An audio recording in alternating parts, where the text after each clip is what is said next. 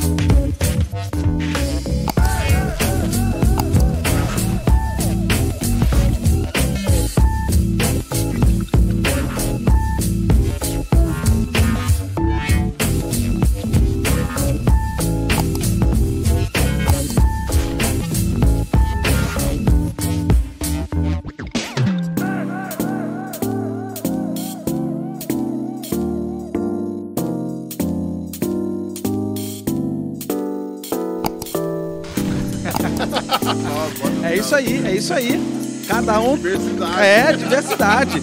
A beleza de ser de Bragante.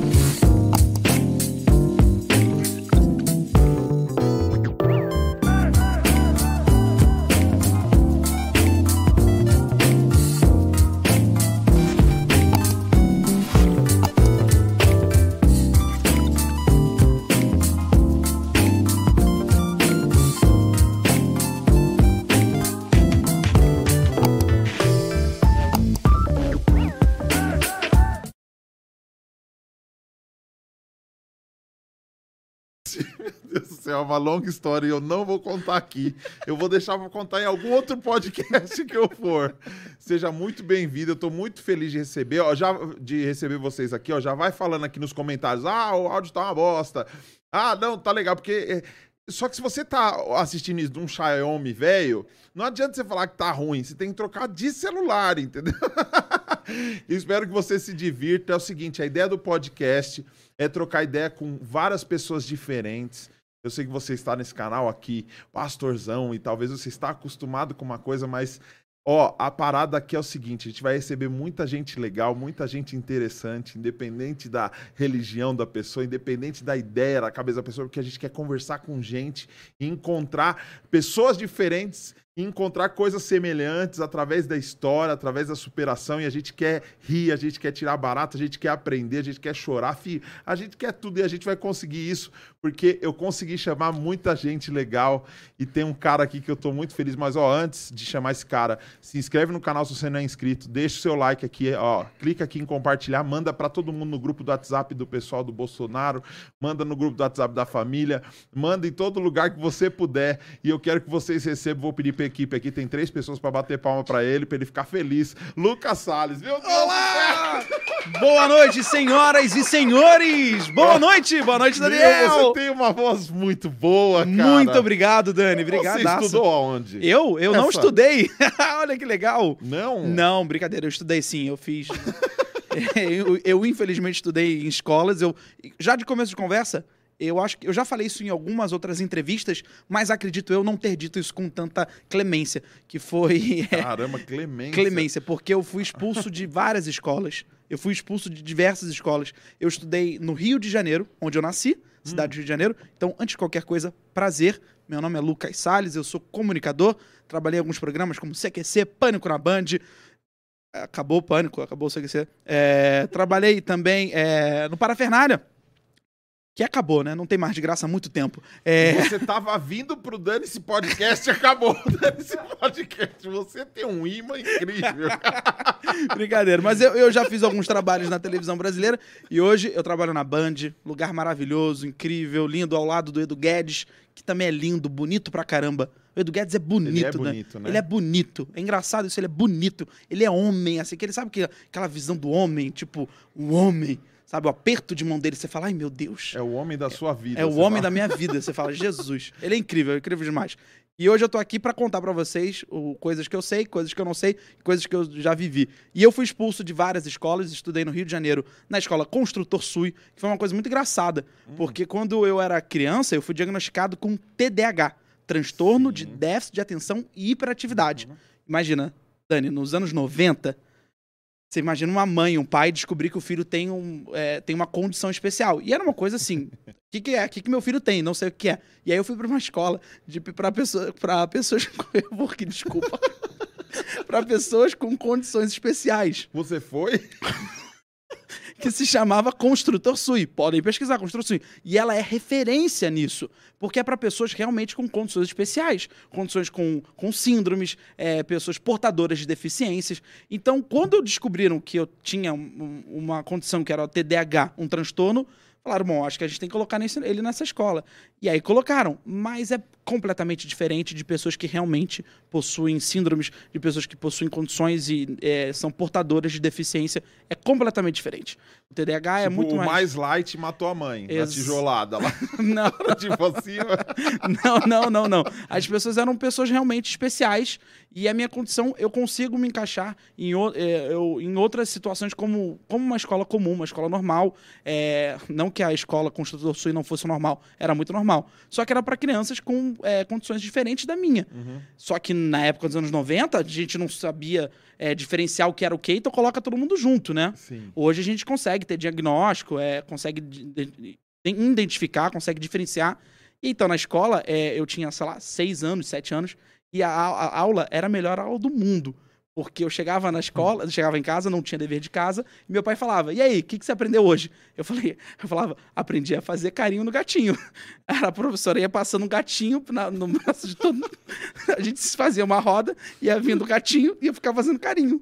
E era só isso. Mas Que não, escola legal. não- é, era a melhor escola do mundo. Mas ela não passou um dever de matemática, não passou um O cara problema. começou a ler com 15 anos. Mas faz um carinho no gato aqui. Com 15 anos ele foi Cara, começar ler. Mas hoje, adulto, o que, que você acha Ah. Desses padrões? Porque eu vivo questionando os padrões. Cara, eu acho que é assim, o Construtor Sul faz um trabalho incrível. Eu espero que ainda exista, porque é realmente para pessoas com condições e portadores de deficiência, com, de- com algumas deficiências. Eu até peço desculpas, eu não sei se a nomenclatura está Sim, correta. sim. Eu também tô aprendendo, né? Uhum. Outro dia aprendi que a gente não tem que mais chamar de índio, e sim de indígena, porque índio era como a gente achava. Índio é basicamente quem nasce na Índia. Então, Ah, só que agora a gente fala indiano. Só que aí quando Cabral e sua trupe chegaram no Brasil, chamavam todo mundo de índio porque achavam que aqui era Índia. Uhum. E aí aprendi que é indígena, aprendi com a Anitta, um beijo Anitta, inclusive, ela me ensinou, então eu tô aprendendo as nomenclaturas. E eu sei que naquela escola era justamente para pessoas com, é, com outro tipo de deficiência, com outro tipo de cuidado, um cuidado muito maior, muito mais é, atencioso. E, e eu sei que eu poderia me encaixar como me encaixei. Eu saí, fui para uma escola tradicional, com aulas, com é, deveres de casa, com exercícios, com ensinamentos, o ensinamento fundamental básico e tradicional. Então eu fui. Tanto que eu fui para o Paula Barros e também fui expulso. Então não teve jeito. Ah, Eu fui para o Colégio Logosófico, também fui expulso do Mas Colégio você não Logosófico. zoava? Você só. Eu meti o terror. Uma vez eu Ah, tá. taquei um extintor de incêndio. Porque eu vi um extintor de incêndio preso na parede e ele era do lado da janela. E eu olhei pra janela, não tinha ninguém. Era o, era o pátio da escola. O, o colégio logosófico era o, a a- o, o recreio, né? O pátio era aqui e o prédio da escola era aqui. Então a, a janela dava pro pátio. Eu olhei e falei: o que, que acontece? Olha a cabeça do endemoniado. Cabeça do endemoniado. Eu precisava. Eu não precisava de remédio, eu precisava ser exorcizado. Eu precisava de um pastor pra tirar. Sai, demônio desta criança! O Sai, sai, é, o Exu- sai, capeta, sai, espírito do Sérgio Malandro. Eu encosto o Sérgio Malandro. Aí eu peguei o extintor, olhei pra janela. Extintor pesado, mas era aquele pequenininho, mas era pesado. Aham. Aí eu olhei e fui. Aí, pum! Joguei. Bum! Fez um barulhaço, explosão, líquido, um líquido com pó branco, uma parada Sim. assim. Fez uma parada, um barulhão, pum! Nessa hora, todo mundo da escola saiu correndo. Ah! Todo mundo saiu porque achavam é bomba, alguma Você coisa. libertou a galera. você- Libertei. Dane-se os estudos. Eu era um comunista. Era comunista, criança comunista. Pra que estudar? Pelo amor de Deus. Vamos todo mundo ficar feliz, nu, pelado. Pelo amor de Deus. Que isso? Mas o que, você acha do padrão de estudo? Você. Horrível, É deplorável, ruim, é? péssimo, horrível. Porque, ó, minha filha, nessa pandemia aqui, não, aula online. Coitado. Aí. Coitada também. ah, Então, aí, aí minha esposa falou, poxa, ela não quer. Ela não quer ver a professora ali, ela não quer fazer. E eu percebi que ela tá burlando o sistema direto. Ela Gênia. fecha o. Ela fecha a câmera, muta, pega o celularzinho aqui, fica jogando. Ouviu, Bruno? Ah, ouvi. Gênia. Tal. Então. Gênia. E aí eu falei, caramba, não sei se eu dou bronca ou se eu parabenizo, porque ela tem É os esquemas, né? Ela entendeu o padrão e burlou. Ontem ela deixou a câmera aberta, o notebook em cima da mesa da, da, da minha mesa ali, e deixou a aula rolando e saiu. E deixou a câmera fechada. E aí eu passei de cueca na frente da aula ali. Eu falei, legal, valeu, Aí, Bruno. professora, professora, for- quando for a aula de biologia pra gente estudar os animais, Ó, mas eu saí, no, eu saí no primeiro colegial. Na terceira vez do primeiro colegial eu saí. Peraí, volta pra mim aqui, porque eu nasci no Rio e eu não sei o que é colegial. Colegial seria o ensino Depois médio? da oitava série, é o Ensino- primeiro é. colegial, que é um, dois, três, acabou. A gente chama, então, a gente chama de ensino médio. Não sei se hoje em dia ainda É fala. ensino médio, É mas ensino o, médio. o primeiro colegial já não é ensino médio. Ensino médio é até a oitava, não É é, o isso? primeiro ano do ensino Aqui em médio. São Paulo é primeiro. Hã? Ah, É, agora vai, mudou, porque agora mudou tudo. Tiraram o CA, né? E O aí que é CA? CA era centro de alfabetização. CA era você saía do jardim, você saía do Isso, Aqui é primário, primário. aqui é primário. lá no, no Rio de Janeiro você quer CA. Então você saía do jardim ia pro CA, Aí do CA você ficava um ano e fazia primeira série, segunda série, terceira série, quarta E série. aí vai pro CV. Aqui é PCC. entendeu? É muitas siglas, às vezes eu não sei todas, né? E mais por falar em sigla, CQC. Quantos anos de CQC? Três anos, 2013, 2014, 2015. Foram três anos. Apanhou, foi cuspido, Apanhei foi demais. xingado. Aprendeu bastante política ou você já sabia antes? Não sabia tanto quanto aprendi no CQC. Aprendi muito, até porque eu tenho pra mim que aprendi com os melhores. Contribuir, o, o programa Muito. contribuiu demais. A gente assim. tinha muita estrutura. Os produtores eram muito inteligentes que trabalhavam com política, não só com política, mas Uhum. também com os outros temas. Eles eram muito inteligentes, sempre muito antenados. Mas e você, você acaba. motivou pra mal também ou só pra bem?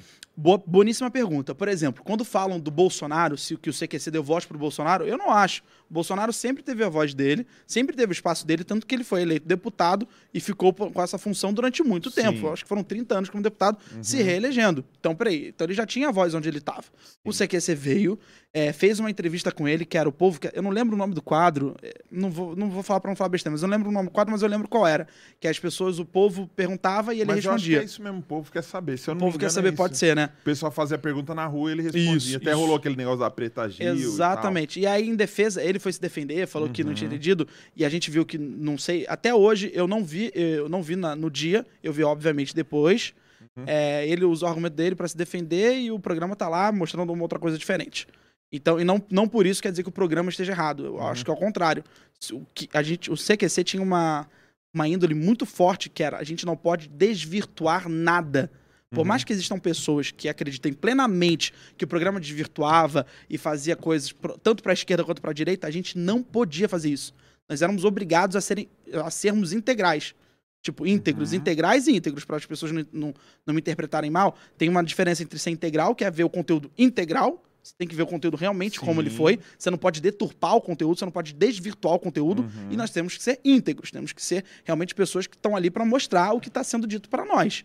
Então a gente não pode deturpar e nem desvirtuar nada. Uhum. Então era assim, muita gente trabalhando para manter essas duas, essas, duas, essas duas bases, ser integral e ser íntegro. Agora, se uma pessoa quer desvirtuar na casa dela, vendo porque ela entendeu errado, porque a interpretação de texto dela quer dizer outra Sim, coisa, sim. aí é uma opinião dela, eu não posso influenciar nisso. Mas como quem participou e como quem assistiu, eu tenho a, a mesma visão. CQC, Uhum. pra mim, se- foi muito certinho nisso. Deu voz, sim, pras pessoas. Deu, Sim. Deu... Como é que eu posso dizer? Eu vou trocar isso porque eu acabei de falar que não é que ele deu voz, no caso do Bolsonaro, que o. Bolsonaro sempre teve voz. Mas ele dava mídia. Mas mostrou mídia todo pra todo mundo, todo mundo. todo mundo. Mas várias vezes. Quantas vezes a gente já entrevistou o Maluf, fez brincadeira com Maluf? Sim. Quantas vezes já foi, já foi com bolos também? E acabava todo mundo, apare... é, todo mundo parecendo muito simpático também. Sei, é, eles são treinados para isso, né? Entendeu? Treinados. É, é, totalmente. pouquíssimos que já tinham alguma coisa com vocês que já olhavam meio torto. O Renan maioria Calheiros. O Renan odiava. Odiava.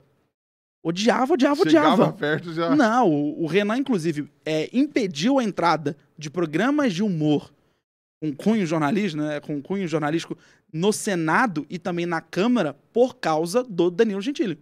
O Danilo fez a famosa pergunta para ele, que é muito boa, que o Renan Calheiros tinha acabado de ser é, nomeado como conselho- chefe do Conselho de Ética, não lembro que é presidente do Conselho de Ética, não lembro qual era o cargo, mas ele estava no Conselho de Ética.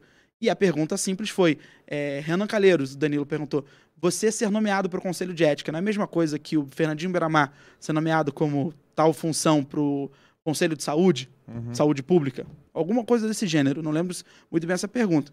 E o engraçado é Fez que uma comparação. fez uma comparação, a lá CQC, uma pergunta boa, engraçada, Uhum. deixou o cara sem resposta, é isso aí, era era a nossa função, não obviamente deixar sem resposta, mas mostrar que a gente não tem medo deles.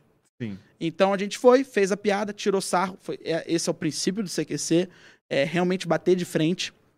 E aí, só que é engraçado, porque o Danilo entra no elevador com o Renan e o Renan fica muito, visivelmente puto da vida, querendo xingar, bater, ele não faz nada. E o Danilo continua fazendo pergunta. Essa cena é maravilhosa, essa entrevista. Aí o Renan sai e vai embora. E acho que depois daquilo ele proibiu entrar no Senado. Entendi. tipo, muito sério, assim, o Renan odiava. Eu sei quem deu voz pro Bolsonaro, o programa que foi. Bom, Super Pop. Ah, sim, o Super Pop chamou ele diversas vezes pra Várias fazer. vezes. Era Era- ali que Mas o sabe uma co- pegava. Mas sabe o que é uma coisa assim? Por que culpar o programa se o programa não tinha nem ideia do que ia E acontecer? não era tão polarizado na época ainda. Não, não era. E era aquela velha história. É um personagem que rende. Sim, Bolsonaro é um sim, personagem que sim. rende. Rende pra bem, rende pra mal. Aí hoje em dia já são outros 500. Uhum. Mas na televisão, como deputado, era um deputado que se prestava aí num programa, é um programa de variedades, um programa de entretenimento, e fazia, fa- batia de frente. Aí teve, teve aquela famosa coisa com a, com a Tami, né? Com o Tami, se eu não me engano, Uhum. que, ele, que, ela, que ele discutiu com, com o Bolsonaro, eles tiveram uma discussão no palco. Mas era isso, é tudo em nome do entretenimento. E, com- e- e é muito louco isso, eu espero que ninguém me mate. Mas, Lucas, então quer dizer que é tudo em nome do entretenimento? Sim. Eu penso assim. Sim. Sim. E entretenimento, tudo é o nome do entretenimento. É óbvio que existem limites. Sim. Sempre tende a, tende, tem, sempre tende a haver limites. Sempre, sempre. Não pode não ter limite. Como respeito pela vida do próximo, não cometer um crime a, a troco do entretenimento, não ser. É, como é o nome? Quando não é vítima, você testemunha vítima aí, cúmplice. Não ser Cúmplice. cúmplice de um Uhum. crime Uhum. em nome do entretenimento. Não, não afetar a vida de quem está assistindo em nome do entretenimento. Muito pelo contrário. A televisão, para mim, ela simboliza a esperança. Então ela não pode. Para mim, eu odeio programas que destruam a nossa esperança. Porque você vê o trabalhador brasileiro, que tem aí na média acima dos 40 anos, 50 anos, e que é o trabalhador, o verdadeiro trabalhador brasileiro mesmo, que ganha um salário mínimo, olha lá, por Uhum. mês, que não tem condições de sair para ver um, um cinema, um filme, para ir ao teatro. Teatro é coisa de. Eu faço teatro, eu sei, teatro é coisa de burguês. Ainda mais com esses ingressos. Não tem show acessível, não tem coisas. A prefeitura da cidade onde ele mora, o governo da cidade onde ele mora não ajudam, não criam shows, não criam eventos para ele ir, para ele se distrair, para ele ter vida social E mesmo. não é só o ingresso também. Não né? é só ingresso, não é leva. estacionamento, é comida, é um monte de coisa. É um bando de coisas. Para esse brasileiro, a salvação é a televisão. Sim. Até porque ele talvez não tenha tanto. é, não tenha tanto. Não, não esteja no habitat dele o uso do telefone, da internet. Uhum. Então, cara, o que, que é a salvação dele? Televisão. Onde ele vai se divertir, onde ele vai chegar em casa à noite, depois de trabalhar 12 horas direto, sem parar, ou tá fazendo Uber, tá fazendo alguma coisa, tá numa fábrica, ou tá entregando comida, ele vai chegar e vai ver a televisãozinha dele, vai ver o filme dele. Hoje, a gente, os jovens, né, a gente já tem celular, então a gente se diverte durante a nossa jornada. Sim. A gente consegue nos ausentar, nos ausentarmos um pouco ali. Ah, a gente viu um meme, viu um vídeo, tô Sim. aqui vendo uma live, bacana. Mas para esse brasileiro, eu costumo até representar esse brasileiro com uma personagem que é a Dona Márcia, que eu entrevistei. Ela tem 65 anos de idade, trabalha num barzinho, que é o bar do seu Carlão, fica na Zona Sul, ela faz feijoada, trabalha todo dia, chega às 5 da manhã, vai embora às 3 da tarde, às 5 da tarde, fica 12 horas direto trabalhando. Uhum. Ela chega em casa, o marido dela ganha 600 reais por mês, ela ganha uma micharia no bar, porque não tá, tá no meio da pandemia, não tá vendendo feijoada, ela não ganha. Que Sim. o, o sócio dela não tem dinheiro para pagar ela. E ela mesmo assim continua trabalhando, vai, chega lá todo dia. Qual é a diversão da dona Márcia? Ver televisão. E aí, eu, aí vamos, posso puxar para um outro Pode, assunto que é muito pode. importante, que eu estou dizendo que é um mal do nosso Brasil, isso vai fazer um mal pra gente, Dani Uhum. sério, um mal muito grande, que é, hoje em dia, só existem dois programas de humor na TV brasileira. Nós temos TV Gazeta, TV Bandeirantes, temos TV Record, TV Globo, SBT, temos quais outras? Tem as emissoras afiliadas, Cultura. tem a Cultura, perfeito, tem a Cultura, tem o, o Futura também, se não me engano, tá aberto, não sei se é da Cultura, tem a Futura, e tem as afiliadas e tem alguns canais regionais. Vamos botar uma média de seis emissoras de TV aberta, Uhum. que é o que a dona Márcia pode ver. Sim. Ela não tem, não O tem TV a cabo. funciona melhor ali na anteninha dela. Uhum. Exatamente. Ela não tem nem dinheiro pra TV a cabo. Porque quando a gente fala TV, as pessoas acham que TV a cabo tá inclusa. Não é.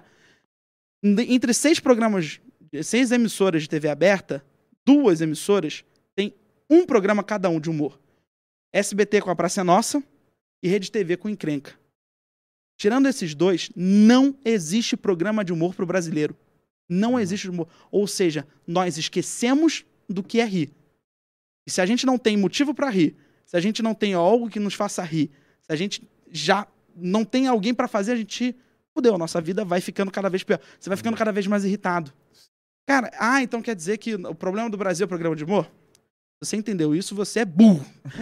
não é, não é. A solução do Brasil não é ter programa de humor. Mas uma das soluções para o povo que tanto sofre e que precisa de atenção é ter um programa de humor. É ter um programa. O Pânico e o CQC foram programas que, no pior, na pior das hipóteses, serviam para atentar ao público do que estava acontecendo no Sim. mundo, no E Brasil aliviar, aliviar. a pessoa. aliviar para pessoa. Quantas pessoas não chegavam em casa domingo, falavam, hoje eu vou ver o pânico, tanto Uhum. que passou várias vezes a Globo, que as pessoas queriam, era um resumo de que as pessoas queriam rir. Sim. Ah, mas o programa era machista. Ah, mas o programa era regressista. que colocava mulher de biquíni. A gente coloca mulher de biquíni desde os anos 70. Sim. Chacrinha fazia isso com a chacretas. O Uhum. Pânico só colocou numa nova época. Tá errado? Se hoje a gente aprender que tá errado, perfeito. Não vamos insistir no erro. Sim. Agora, naquela época, o nível era outro. E tá aí uma ótima analogia. O humor, ele é feito como um mar.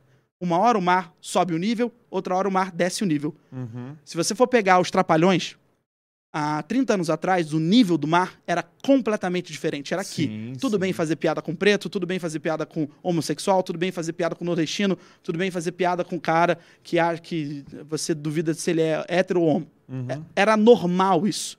Se você for pegar um produto que era feito lá atrás e colocar hoje, mas é óbvio, o nível tá aqui embaixo. Claro. Você vai falar, caraca, aí você só vai ver problema. Uhum. Mas naquela época, é, o nível era completamente diferente. As nossas ideologias eram completamente outras. Então hoje não dá pra você pegar al- algo de trás e comparar. Ah, no tempo, aquele tempo que era bom. Era pra você. Mas o tempo de hoje também pode ser muito Sim, bom. sim. E muito divertido e muito engraçado. O que que te faz rir? Hoje, o que É. me faz rir. Cara, boníssima pergunta, Dani. Eu não sei. Mas eu rio. Eu rio de várias coisas, cara. Eu rio de muita coisa. Eu acho que eu rio de das situações, das situações constrangedoras, às vezes, que a gente passa na vida. Eu rio, sei lá. Eu rio muito. Tem uma série britânica, que, eu- que, americana, que eu amo, que é o The Office, que é o escritório, né? Ah, você é louco. Eu amo essa Steve série. Carell. É, mara- ele é um gênio, é um gênio. Ele fazendo parkour Eu tô, tent... tá- eu tô tentando convencer a Anitta de ver. Ela tá, tá difícil, Anitta. Anitta, minha amiga, por favor, veja. É genial, cara. É sério. muito bom. É a melhor série que há no, no universo, assim, pra mim. Eu gosto muito de rir. É, do brasileiro, cara, eu rio muito com o Praça é Nossa. Muito. Uhum. Me divirto muito. Acho muito bom. Você nunca chegou a fazer nada lá? Não, na Praça é Nossa, não. E eu acho que não é meu estilo de humor. E eu acho que eu iria lá pra ver mesmo, pra ficar vendo. Sim, sim. Amo demais. E acho que hoje é isso. Não, não sei. Não sei o que mais me faz rir. Boníssima pergunta. Eu sei que eu rio. Todo dia eu tô dando umas risadas. Uhum. Mas o- outro dia eu lembrei qual foi o último filme de comédia, aquele filme de comédia que você gargalhou. Sim, sim. Eu não lembro, você lembra? Que você passou, que você chorou de rir. Cara, é que assim, eu tenho uma mania de rever muitos filmes. Então, é, todos os filmes do Jim Carrey, pra mim, É maravilhoso. se alguém fala que não assistiu, eu fico feliz, cara. pessoa não ver. assisti. Não, então vem aqui. Vamos cara, ver. eu coloquei essa TV aqui, eu já fico pensando, o que, que eu vou colocar aqui pra. Então, dá, dá, tra... Você quer um, um chocolatinho? Opa, vou aceitar um chocolate. Eu não poderia, mas eu vou aceitar. É Maravilha. Twix, é muito bom Twix. Ah, Pega é? um Twix, Lucas. Opa, Dani, agora, sabe o que, que é melhor? É que o Twix, ele é vendido também assim, na forma unitária. Ou seja, dá pra matar sua fome de um jeito bem diferente. Por que é diferente, unitária? Porque você pega um, come, hum, Hum, e você já quer outro. Ah, Twix. Tinha uma frase agora, não tinha? É muito bom. Não sei. Hum, Imagina se o Twix pagasse pra nós, ia ser bom. dá pra pagar, mano. Dá pra pagar. A gente não falou nenhuma besteira, nenhum palavrão nada até agora. Eles vão falar, pô, bacana o produto deles, é muito bom. Você conhece Parabéns. o pessoal do Twix? Peraí, é da Mon- Mondiale? Deixa eu ver. Tem que ver de onde é que eles são. Da Mondiale. A Twix. Mars. Eu acho que é da Mondiale. Eu posso estar falando compra... besteira. Cuidado, tá vencido? Não tá não, tá uma delícia. Hum. A Twix, inclusive, é que ela é estrangeira. Hum. Mas eles podiam realmente fazer ações, né? Hum. Hum. Desculpa se alguém tem misofonia aí. Sabe qual é a parada Já que eu... assistiu a SMR no YouTube? Ah, odeio isso. Aquelas. Ai, ai. Eu queria fazer SMR do Faroeste Caboclo. Não tinha medo. Era o que todos diziam. Pra trás, Dá um grau no mic dele. pra sentir que Jesus. Criança pensa, bandido. Soldado, tiro pai morrer. Derrota a cidadania onde morava. Escola. Até o professor. Faz isso não. Eu fico com vontade de dar socão Tá na bem. boca das meninas que Mas eu acho que eu vou fazer o SMR. Caraca, essa ideia é legal. A SMR do Faroeste Caboclo. Só isso. 16 minutos. 16 minutos cantando. É. Tem bagulho bom aí. eu só lembrei do Tem bagulho bom aí. Mano, você começou muito cedo, né? Comecei velho? cedão, Dani.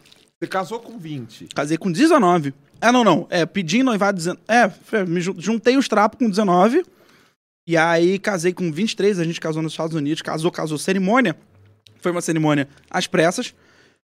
Era o que deu, deu pra fazer, a gente fez e casou. Tava prenha?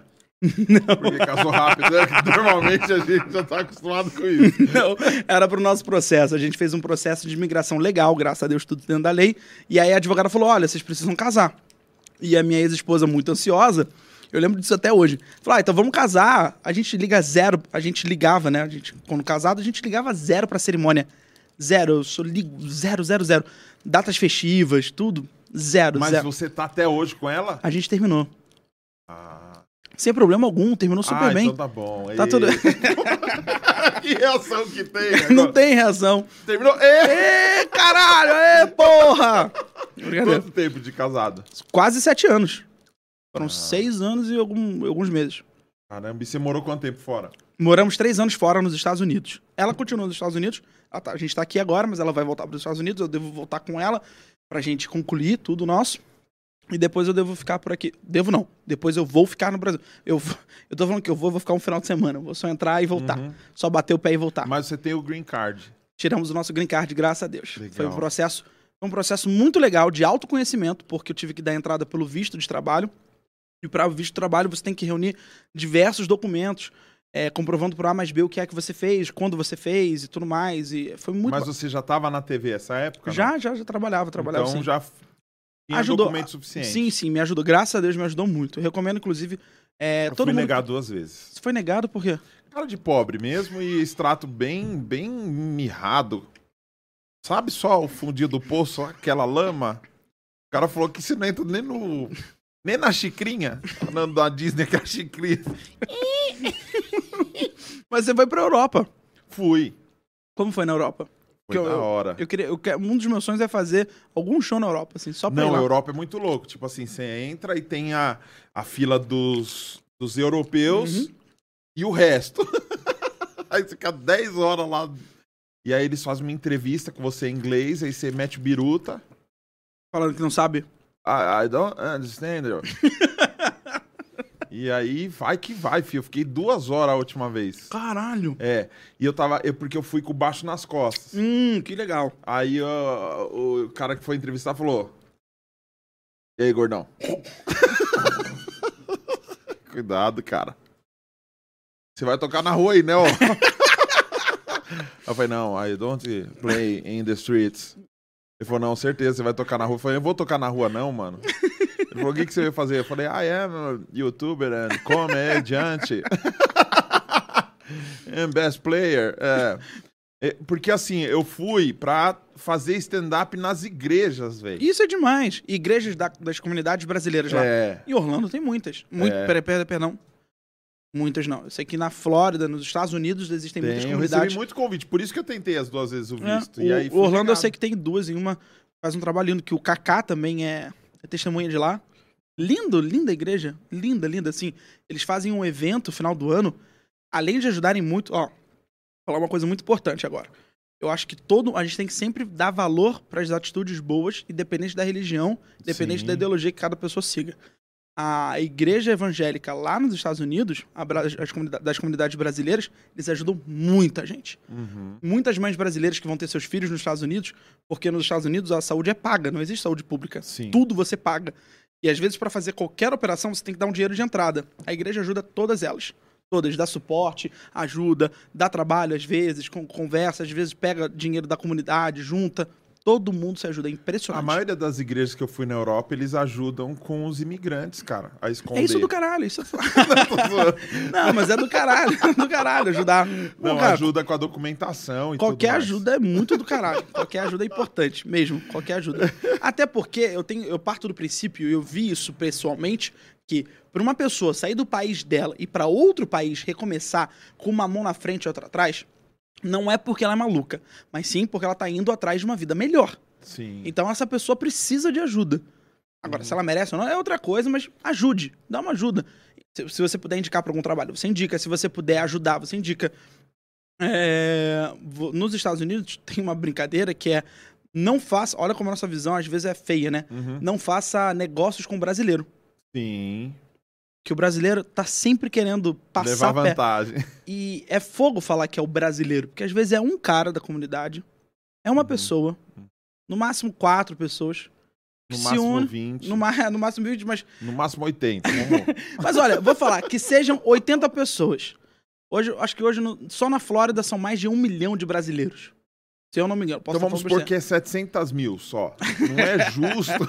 Mas não é justo que vá 99% pague pelo erro de 80 pessoas. E é o que acontece, a gente paga por esse erro, porque muita, algumas empresas acabam dando. Nossa, sabia que tem brasileiro que no. Lá em Orlando, você viu, não vou falar o nome, porque até eu também nem lembro, agora não sei. Acho que tem pessoas que ficam denunciando outros tipos de prestadores de serviço brasileiros. Sim. Os caras fazem isso pra boicotar o cara. Uhum. Boicotar o cara que tá ali trabalhando, ganhando. O cara já tá ilegal. Trampando de orelha seca, Eu- 20 horas por É, dia. é, eu odeio a palavra ilegal. Eu acho que a pessoa não está legal é muito mais bonito e muito mais honrável pra essa pessoa do que ela tá ilegal. Parece que o cara é um criminoso. Sim. Se ele cometer um crime, tá perante a lei, ele vai pagar se a lei for atrás dele, se ele for pego, se ele fizer alguma coisa errada. Agora, ele tá num, estado, num país que não é o dele, pagando impostos, Uhum. ajudando, servindo, fazendo o trabalho que o- próprio americano não quer fazer, ele não, não acha que ele deva ser visto como uma pessoa ruim. Não estou de maneira alguma fomentando a imigração ilegal. Não estou falando façam jamais. Ao contrário, não façam. Porque quando você é pego, você é detido, você fica anos, você corre o risco de não poder voltar ao país. Ou pior, você corre o risco de ficar preso no país, numa prisão, literalmente numa prisão, e não poder sair. Sim. Então não façam nada eu ilegal. amigo deportado. cara. É horrível. eu acho. Eu já ouvi de pessoas que é a pior sensação do universo.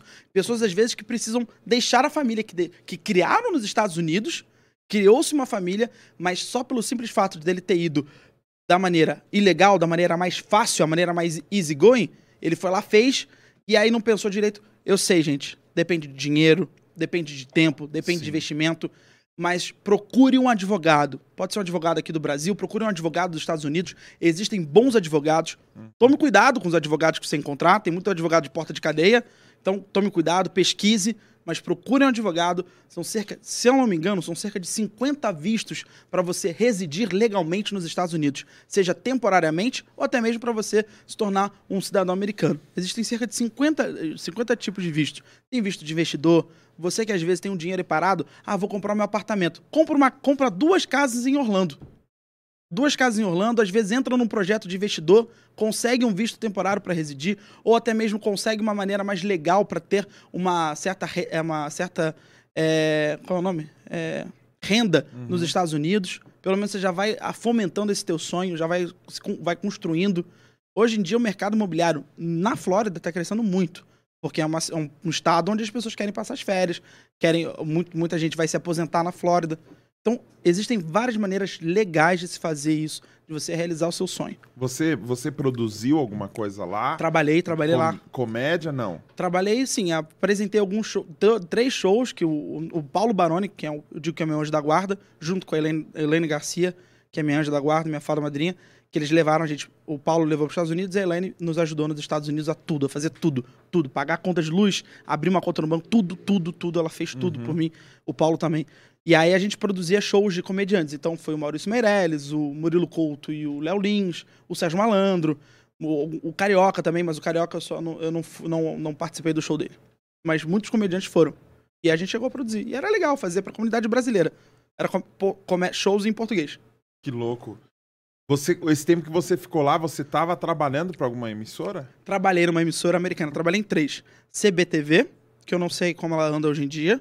Trabalhei na Rede Manchete, Manchete USA. E trabalhei, trabalho, por último, saí, mas lá nos Estados Unidos a, a metodologia é você só ganha se você trabalhar, né? Uhum. Você precisa estar fazendo trabalho na BRTV, BRTV. Mas tem outras emissoras que eu conheço, inclusive mando aqui o recado. Tem gente ainda da Geórgia vendo a gente? Deve ter. Então eu queria ter. recomendar É bombado, o a- pessoal veio do seu Insta. USB, USBR TV, que é os BR TV, que é muito legal. É uma TV, se eu não me engano. Ai, meu Deus, eu vou lembrar. Não é de Chicago, é de. É do Paulo Sérgio, cara. Como eu adoro esse cara, eu amo o Paulo Sérgio. Não vou lembrar de qual estado, mas eles têm uma TVzinha muito bonitinha, incrível. Passa os noticiários, eles passam todas as notícias. Tem muito, tem muito brasileiro que vai para os Estados Unidos, vai morar, tá morando há tipo 10 anos e não sabe falar inglês direito. Uhum. Às vezes nem consome a TV americana. Então ele meio que traduz as notícias para quem tá assistindo. E Uhum. não só, pode, pode assistir de qualquer canto do mundo. O SBR TV, o, o STV, não sei direito, não lembro agora. Mas é muito bacana essa emissora também. É em Boston, também tem uma comunidade muito forte. Tem, tem as emissoras de Boston. Tem Uhum. a rádio, tem muita rádio lá, inclusive. Se não me engano, o pastor. É, o pastor que canta aquela música é. Eu hoje tanto com Jesus Cristo. R.R. Soares. o R.R. Soares. O R.R. Soares tem também uma rádio lá.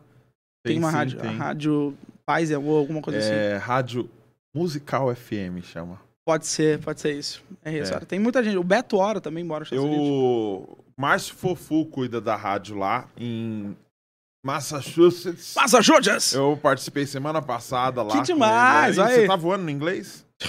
Porra nenhuma. You Eu aprendi, fly in the English? Eu aprendi muita coisa em inglês. Eu fui pra lá sabendo menos 10, mas eu aprendi muito sozinho. Agora Minha sabe menos 5. Ah, ho- Hoje em dia eu sei menos dois. menos um. Não passo fome. Não, eu acho que um dos dias mais felizes da minha vida foi quando eu tive que falar com o banco e resolvi tudo por telefone. Foi um dia só também, mas foi muito legal. Foi legal, consegui resolver, fiquei muito feliz. Foi também rápido, não foi muito complicado. Hello? Paul? No, thank you. Hello, Mr. Paul? No, no, Mr. Lucas. Ah, ok, sorry. Um amigo meu falou assim: a gente foi pra Londres no McDonald's. Que do caraca. E aí ele falou assim: Eu não quero ninguém falando, deixa que eu falo, eu também sei. E foi fazer o pedido dele. Aí ele. Hello? Two. Two. Chickens. Chickens. Potatoes. E não sei quem foi falando pra mulher, e a mulher assim e tal. E Perdidaça. ele demorou tanto que a gente foi, cada um pegou seu pedido, saímos, deixamos ele lá. Ele ficou um tempão. Caraca, E coitado. aí a mulher dele começou a brigar com ele. É o William Porcel, ele deve estar assistindo a gente. O William e a Natália. Que do E caralho. aí a Natália, não, não fala isso. Ele, cala a boca, deixa que eu sei o que eu tô falando. Não, você não sabe. Os dois discutindo, aí a gente saiu ele, tio, não sei o que, falando com a mulher. Passou uns minutinhos a gente comendo, ele volta com duas bandejas cheias de coisa. Meu Deus! Que bom que é mais barato lá. Que bom. Só que a gente foi duro pra lá. Nossa. A gente foi em 2016. Ele gastou, acho que 40 libras. E olha, E é bravo, os coisa. dois bravos lá. E a gente comendo e tal. Aí passou uns minutinhos ele. Gente, alguém quer comprar um Big Mac? o cara tava revendendo o Big Mac. Porque ele torrou a grana dele no Que McDonald's. maravilhoso. É, se você quer aprender inglês e não quer passar por essas, Fast Idiomas. Minha amiga Sara Lilian, muito obrigado, hein? O seu logo pode estar nessa TV. Aê, muito bom. Cadê o logo Tô dela? caçando os patrocinadores ainda. Tem que Então, fazer primeiro isso. faz o Pix, depois vai Boa. pra TV. Pix pro Pax. Faça o Pix pro Pax. Pix Você tem, Pax. você tem que vender conteúdo exclusivo fazendo isso. É um Pix pro Pax. É, eu tenho, eu tenho o Pix do Pax. É paxtorzão.gmail. Falar em Pix, se você quiser mandar um superchat, daqui a pouco eu vou ler umas, uns superchats aí. Então, fica de olho aí, produção. Por Tudo favor. que mandar superchat, você printa e manda pra mim no WhatsApp que eu vou É ler, isso tá aí. bom? Manda um superchat, Obrigado. ajuda a gente a pagar os meninos, que aí os meninos aqui Boa. é terrível. E merecem, os 15 meninos reais por episódio, eu vou falir daqui a pouco. Tem uma história engraçada com o inglês, que foi, eu fui fazer um cruzeiro. Eu amo viajar. E eu, eu e minha ex-esposa, a gente foi fazer um cruzeiro. E aí no cruzeiro você tem pessoas do mundo inteiro. Porque a ideia é, Sim. eu preciso atender pessoas do mundo inteiro no meu cruzeiro. Então que eu tenha funcionários do mundo inteiro. Mas é mundo inteiro mesmo. Pessoas de países que você jamais imaginaria que existissem. E aí eu tava lá no restaurante do negócio. Eu, alguém mandou uma mensagem? Ah, não, perdão. Foi o Bruno Carvalho que mandou uma mensagem aqui. Achei que fosse alguém vendo a gente. Apareceu 100 reais no seu. É, eu tenho. Eu tenho 100 reais aqui, eu vou mostrar. Dá pra ver direitinho aqui? Dá. 100 reais. O que, que é esses 100 É, reais? toda hora eu fico olhando dinheiro. Eu tô. Eu sou. Eu sou o. Coaching. o co- não, eu Virou sou. coach. Eu sou o garoto de programa do entretenimento. Porque ele me paga, eu faço qualquer coisa. Eu Caramba. gosto de dinheiro. Você vai Dinheiro. mandar seu Pix depois? Mas, óbvio, claro, mas eu quero fazer um Pix primeiro pra você. Porra, fazer um Pix pro Pax, ajudar aqui. Mas aí eu tava no cruzeiro, no jantar, e aí chegou o garçom, é, ele falou, e a gente consegue ver o nome dele e o país de origem que ele é. E aí ele perguntou, ah, o que, que vocês vão querer? Aí eu fui falar, olha, ela vai querer uma Coca Zero e qual o refrigerante mais diferente que você tem? Falei isso em inglês. Aí a minha ex-esposa falou, é, é, porque ele ama experimentar refrigerantes, então pode trazer o diferente, isso é verdade. Eu Uhum. amo experimentar bebida, refrigerante. Eu, Como eu não bebo bebida alcoólica, eu amo experimentar refrigerante. suco, tudo. Aí ele falou: Ah, no meu país você ia amar, porque tem um refrigerante de maçã com tangerina, alguma coisa, alguma das frutas, não Uma lembro. mistureba. Uma mistureba, nossa, é amar. Eu falei, wow! Aí eu mandei, wow, that's amazing! I'm so curious for trying this.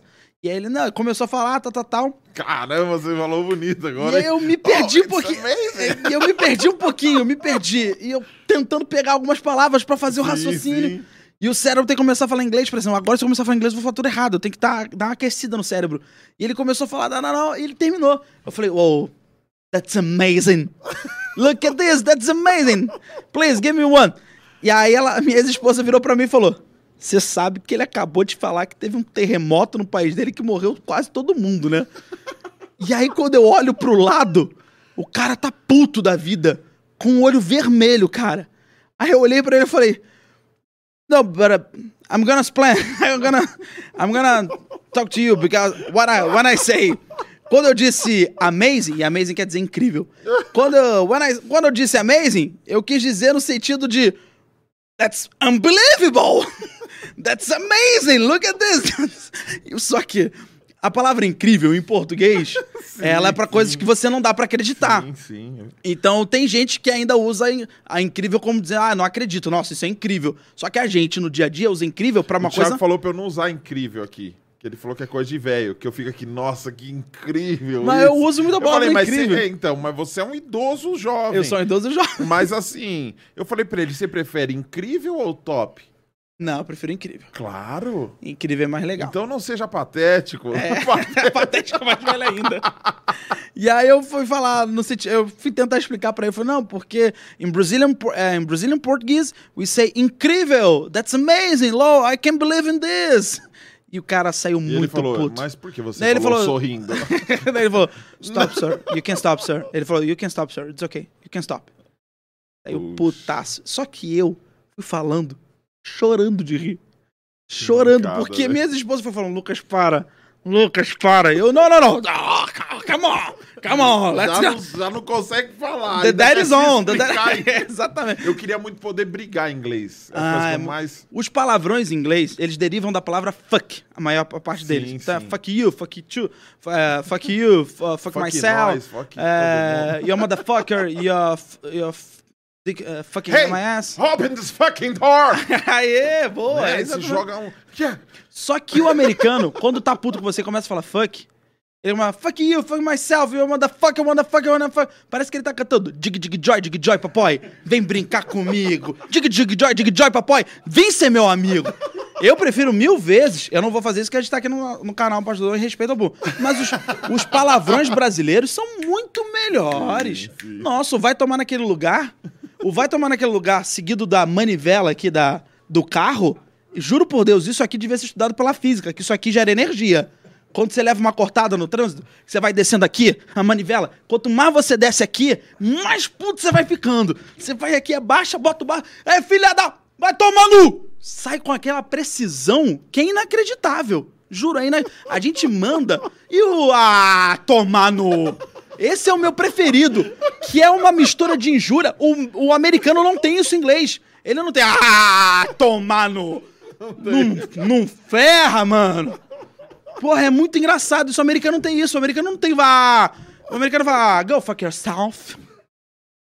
Fuck yourself. Go fuck yourself. Oh, please. You don't say. Tipo, o americano é assim. O brasileiro, ah, vai tomar naquele lugar, mano. Pô, não- me erra, cara. Vem, vem então, cai na mão então, ô otário. É muito bom, cara. Você é do Rio? Eu sou do Rio de Janeiro, eu nasci na Tijuca e depois fui pra Botafogo. Fiquei uma belíssima parte do meu tempo em E Botafogo. quanto tempo em São Paulo já? Sete anos, vamos fazer sete anos. E o que, que você aprendeu do sotaque paulista? Que o sotaque paulista, o paulista, na- no meu ponto de vista, é um cara que ele é muito mais pacífico que o carioca. Por exemplo, tô na balada, eu sou um paulista, tomei um tapa na cara. Na hora o paulista fala, pô, mano, que isso? Onde é que veio isso, mano? Pelo, pelo amor de Deus, mano. Mano, que isso, mano? Não tô entendendo. Ô, mano! Mano, o que aconteceu, mano? Pelo amor de Deus, mano! Agora é o carioca. Tô aqui dançando. Toma um cara. Ô, filha da puta! Toma no cu, caralho! Não pode, porra! Quem deu a porra do tapa? Vou comer o cu de quem? Vai todo mundo se fuder! Tá, tá, tá, tá, tá, tá, tá, tá, tá, tá, tá, tá, tá, tá, tá, tá. Não fode, caralho! Porra! Tomei um tapão aqui despercebido, caralho! Porra, meu irmão! Tu viu? Tu viu quem foi? Aponta o dedo aí quem foi! Paulista é muito mais pacífico, É? cara. Muito. Pô, mano, pelo amor de Deus, mano. Pô, mano, o cara deu tapa, mano. Mano, chama o segurança, pelo amor de Deus, mano. Sério, chama o Segu, chama o Segu. Mano, chama o Segu. Da moca total. Total da mão. Chama o Segu, mano. Pô, mano. Mano, mano, me deu tapa na cara, mano. Pô, pelo amor de Deus. Mano, olha as pessoas que vocês trazem na, na, na, na boate, mano. Pô, isso aqui tá muito mal frequentado, mano. Pelo amor de Deus. Vamos pro café foto, mano. Bem melhor. Vamos pro café Ai, fotô, mano. Você já fez alguma coisa antes da TV, cara? Ah, fiz, fiz. Dá uma impressão quando olha pra você que você é só isso, velho. Não tem mais nada. Tipo, eu não consigo ver você fazendo outra coisa. Eu não consigo imaginar você, sei lá, na frentista de posto. Eu fui garçom já. Ah. Fui garçom, fui assistente de pedreiro, fui assistente de porteiro no prédio da minha avó. Agora você vai ficar feliz comigo. O quê? Fala. Sabe que vídeo que eu lembro? Qual, qual, da qual? picanha. Do Parafernália. Nossa, que eu vou me declarar, mandou muito. Caramba, eu tô falando Eu vou me eu declarar. seu fã, você não Pô, eu uma que sou fé? seu fã, pelo amor de Pô, Deus. meu, eu sou muito fã do seu Pô, trabalho. mano, pelo amor de Deus, mano. Vou ficar até sem graça agora, mano. Pelo amor de Deus. Pô. Caramba, você ficou um tempão no Parafernália, né? Fiquei cinco anos no Parafernália. Seis? Não, seis anos. Entrei em 2011 e saí em 2017. Tira a curiosidade pra mim. Du- todas. Você já recebia logo no comecinho ou Não, começou igual eu no YouTube? Porque eu no Começamos- YouTube nunca paguei ninguém, filho. Comecei sem ganhar nada. Foram três a quatro meses sem ganhar nada, mas tranquilo. Mas já era do Felipe Neto? Já era, era. Não, começou com o Felipe. Uhum. O Felipe foi muito inteligente no investimento que ele fez. Ele fez uma propaganda, não lembro pra qual empresa agora de Uhum. inglês também, e pegou esse dinheiro, comprou um bando de livro de investimento. Ele era, ele, o Felipe é muito antenado pro que tá acontecendo no mundo, Uhum. ainda mais na parte de entretenimento. Ele viu o crescimento do College Humor, que é um canal de comédia nos Estados Unidos, outros canais que estavam apostando em sketches de humor. Falou, "Bom, eu vou fazer o primeiro aqui no Brasil. E criou dele. E tentou trazer um padrão. No início, os sketches tinham até cinco minutos, aí elas foram diminuindo de tempo até, até chegar em três minutos. Uhum. E aí contratou, teve o funcionário zero, que é o Nando Segeneto, contratou o Nando. Depois do Nando, ele contratou, acho que o O Nando fazia o quê? O Nando era, acho que era parte da assistência técnica, assim, de TI. O Nando, que eu saiba, é um, um cara fudidaço de TI. Desculpa o palavrão. E aí, depois do Carioca, né? Depois do Carioca falando, mano. Perdão. É que o, agora foi desnecessário. Agora foi, foi muito Carioca. Que o Carioca tem isso do palavrão à toa, né? Sim, é Carioca é muito louco, é vírgula. Porra, caralho. Ai, Marinho, foi mal, desculpa aí. E aí ele trouxe o Nando, o Nando foi funcionário zero, aí depois ele contratou o Léo Luz, que é um roteirista incrível, muito gente fina. Aí contratou o Daniel Cury e o Osiris Larkin, que trabalhavam no canal Anões e Chamas. Sim, E que, era o Ian, que era parceiro dele na época, era, era um amigo, recomendou, falou: olha, eu vou, esses dois aqui eu vou ter que demitir. Se quiser, leva pra Parafernália. E aí ele contratou o Daniel Osiris para serem os diretores. E aí começou. O primeiro vídeo, se não me engano, é com o ator. É com o. Nossa, eu esqueci o nome. do- Pelo amor de Deus, bem a Deus. Bem na memória. Fábio Nunes. O primeiro vídeo foi com o Fábio Nunes, que era a vida de solteiro. Como é a vida de solteiro? Era um vídeo engraçado de comédia. E ele foi fomentando nas próprias redes sociais. Vem aí um parafernalho, o que é, o que é, o que é. E fez sozinho, basicamente fez sozinho mesmo. Que ele louco, foi velho. bancando, contratando. Por isso que é um gênio. Se você me perguntar o que que você acha que eu Então, gosto do Felipe, eu é um gênio. admiro esse cara, velho. Eu, eu admiro mi- um milhão de vezes como ídolo de vida. Felipe Neto, empresário. Felipe Neto até sim, sim. comunicador. E se você me perguntar hoje do Felipe Neto, eu vou falar que, cara, não, não é o cara que eu conheço, assim, porque não é que ele mudou, mas há muito tempo que a gente não se fala, muito tempo, eu não sei se hoje ele me considera um amigo, mas acredito que eu já fui amigo dele. Uhum. de Mas você tem sentar. o zap dele. Tenho, tem uma vez que o Pânico quis fazer uma matéria com ele, com, se eu não me engano, com o. Ele do Tá Tranquilo, Tá Favorável. Ah, tá. O, é o MC Bin Laden. Laden. MC Bin Laden, ele não queria, eu avisei ele, aí eu caí a matéria por conta dele. Como amigo. Falei, cara, se eu não quer, eu não vou fazer isso. Relaxa, não é que eu dei uma de. de desculpa ter a palavra de cuzão. Assim, Uhum, ah, meu amigo, uhum. não vou fazer. Eu falei, ó, Felipe, querem fazer essa matéria. Mesmo que você diga pra eles que eles não querem, o pânico vai atrás. Eu tô trabalhando, eu posso tentar conversar. E aí eu falei, o Felipe, é isso, você não quer, não tá sentindo aí, Lucas? Não, tô mal, não quero fazer isso, não quero dar atenção. Eu falei, cara, te entendo perfeitamente, vou comprar essa briga por você. Uhum. E falei, gente, não vou fazer, não, vou, não vamos fazer. Vai fazer o cara mal, o cara não tá afim. Vamos brincar com outra coisa. E aí o pânico também foi, beleza. Mas você não acha que a galera pesa um pouco na dele?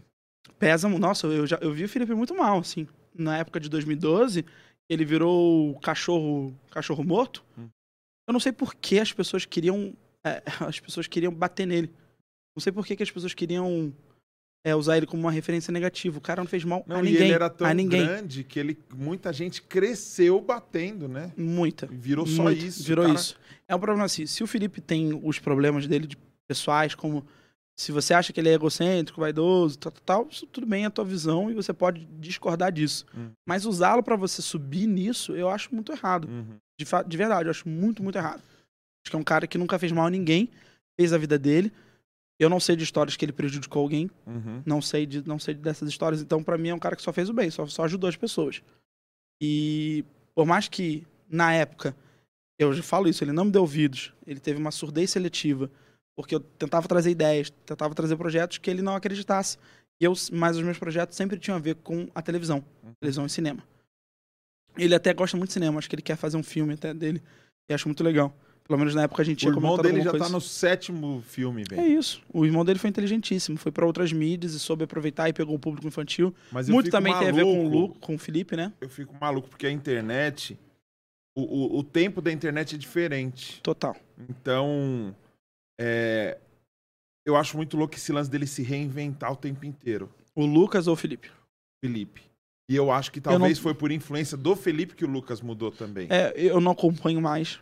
De Uhum. fato, eu não acompanho mais. Eu só eu sigo ele nas redes sociais porque eu gosto dele. Gosto Uhum. mesmo. Então, mas eu não acompanho, eu não tô vendo o que ele tá produzindo. O Felipe. O Fi- os dois. Tanto o Felipe Aham. quanto o Lucas. Ambos eu conheci. A gente tá igual o Chaves, né? É. O cachorro ou. Ou o dono. O, cachorro dono. Tanto, Porque eu- o povo, eu vejo uma galera manipulando demais, pegando coisas antigas, porque o que ele fez? É igual eu com o meu podcast aqui. Sim. Eu, eu abri um canal com outro nome, porque eu falei assim, eu quero separar a parada, então quem gosta de uma coisa assiste e quem gosta da outra coisa assiste lá. Sim. E eu acho totalmente saudável isso, a gente Sim, arriscar sim, sim, outras coisas, é um ar diferente. Eu comemorei Total. cada 100 pessoas que chegavam no outro lugar, eu comemorava como Que se tivesse demais. ganhado 100 mil pessoas. É isso, é isso. E eu vi ele re- re- se reinventar demais. Eu pego aqui, ó. Obrigadíssimo. Tem água aqui, ó. Aqui Obrigadíssimo. Obrigadíssimo. Muito obrigado, desculpa. Entendeu? Obrigado. Aqui tem. Acabou agora. Você viu ele se reinventar demais. Cara, eu, Eu- fiquei com medo de atrapalhar, mil desculpas. Não, eu vi o cara se reinventar e ele, e ele fez uma coisa muito ousada, que foi mudar o público. Total, né? Então, cara, de inf- infanto juvenil, o cara foi pra, pra infantil, voltou pra infanto juvenil e tal. O Lucas tá ma- mais ou menos fazendo esse processo, Sim. porque ele fazia um negócio mais pra adulto, pra molecada infanto juvenil, então falava palavrão, falava besteira pra caramba. Surgiu a banheira de Nutella. Ao Sim. invés de eles pegarem aquilo que a crítica foi pesadíssima por causa Demais. daquela banheira de Nutella, até hoje ele ainda É lembrado por isso. sofre, lembrado por isso e tal. Poxa, eu vou pegar isso e vou fazer um projeto infantil. O cara fez um projeto infantil que eu pude ver de perto, pude ver de perto. Ninguém faz, cara. Eu levei minha filha no show do, do Lucas Neto Que demais. E eu vou te falar, tecnicamente, não me impressionou. Tecnicamente, não me impressionou. Não foi um negócio assim, puxa, podia ter um cenário, podia ter... Sim. Não tinha nada. Quando eu fui, não tinha nada. Nada. Quando ele entrou, tinha 9 mil crianças no lugar. Caraca. Quando ele entrou, as crianças. Ah! Minha filha virou pra mim e falou: Pai, hoje é o melhor dia da minha vida. Eu falei: Obrigado, velho. É isso. E eu percebi que, que ele era um palhaço Sim. Sem a- o, O nariz. o nariz, porque o palhaço é bobo, o palhaço é. Sim, sim, ingênuo. Só que o que acontece? Você começa a acompanhar e você vê que hoje o cara tem equipe de pedagogo. Sim, o sim. cara tem uma baita. Ele de uma tá trabalhando equipe. com a melhor pessoa do universo, que é a Vavá. Você conhece? Conheço. Amigo da Vavá. A Vavá é a gênia. Gênia. É uma ela gênia. é, ela é pedagoga que ela é. Ela não é pedagoga, mas ela cuidou, trabalhou com a Xuxa e trabalha com a Xuxa até hoje. É uma mulher experientíssima. Ela, a autora de diversas canções, a Cinco Patinhos é dela. Diversas, Caramba, de milhões, de milhões de canções. é, perdão, vou até corrigir, não sei se Cinco Patinhos é dela. Eu sei que tem aquela cabeça, ombro, joelho e pé é dela. Cabeça, ombro, joelho e pé, joelho e pé. KB Caramba, é Não, dela. eu sei, não precisa cantar, não. Eu conheço. Sabe É, aquela? pega pra o cara não cara. assim, Cabeça. Agora sem a parte da cabeça. É. Não, é. é... Pera aqui. Tenho, tenho, tenho toque. Quero usar o lado. Head, shoulders, Shoulders, knees and feet. Knees and feet. Mas ela é uma gênia, ela escreveu diversas músicas, diversas, compôs. Então eu, eu vejo a galera fazendo um. Mosca um- Sai Daqui é dela também. Mosca sai daqui, essa é Mosca nova. Sai Daqui. Tan, tan, tan, tararam, tan, tan. Mosca Sai Daqui. Tem, Essa ela não teve muito trabalho pra compor. o- Tem mais letra ou é só isso? Não, ela é demais, cara. Ela é uma gênia, juro. Vavá. Incrível, incrível. É. Eu assisti todos os filmes do Lucas Neto. Todos. Ela trabalha com ele. E é louco porque assim, é bom. É bom pra quem? Bom pra Entendeu? quem tá assistindo. A pessoa tem 49 anos. Que, que você tá assistindo Lucas Neto? assim, caramba, não é pra você. Aí a pessoa pega e fica espalhando. Cara, sem zoar, é um- uma esposa de um amigo meu virou a minha hater, cara. Por quê? Quando eu falei de Lucas Neto, porque, Porque você ela, gosta. porque ela não é porque eu gosto, é porque eu fui uma vez jantar com eles e quando ela entrou no tema pra falar de Lucas Neto, nossa, falou tanta baboseira, eu falei, cara, não é nada disso. Você já assistiu quantos vídeos, cara? É, eu não preciso assistir, é porque chega. Porque tem esse negócio. é, é, Chega até hoje a mim. galera edita. Sim. Pega um negócio seu lá de não sei Desvirtua. É quando. famoso, sim. Já teve algum Twitter antigo assim? Não, graças a Deus Cara, o povo vai caçar. É muito vai louco caçar, mano. É, é terrível isso. não. Muito louco. Então eu admiro muito o trampo do, do Lucas e do Felipe por Sim. causa disso, velho. Genia- São É. geniais. Cara, é é e você conheceu o Rafael Portugal também. Trabalhamos juntos. Portugal, mano, Portugal É o melhor e maior. Ele É é. o maior, e, na minha opinião, o maior e melhor humorista do, humorista do Brasil. Sim. Maior, porque eu acho É que. natural, velho.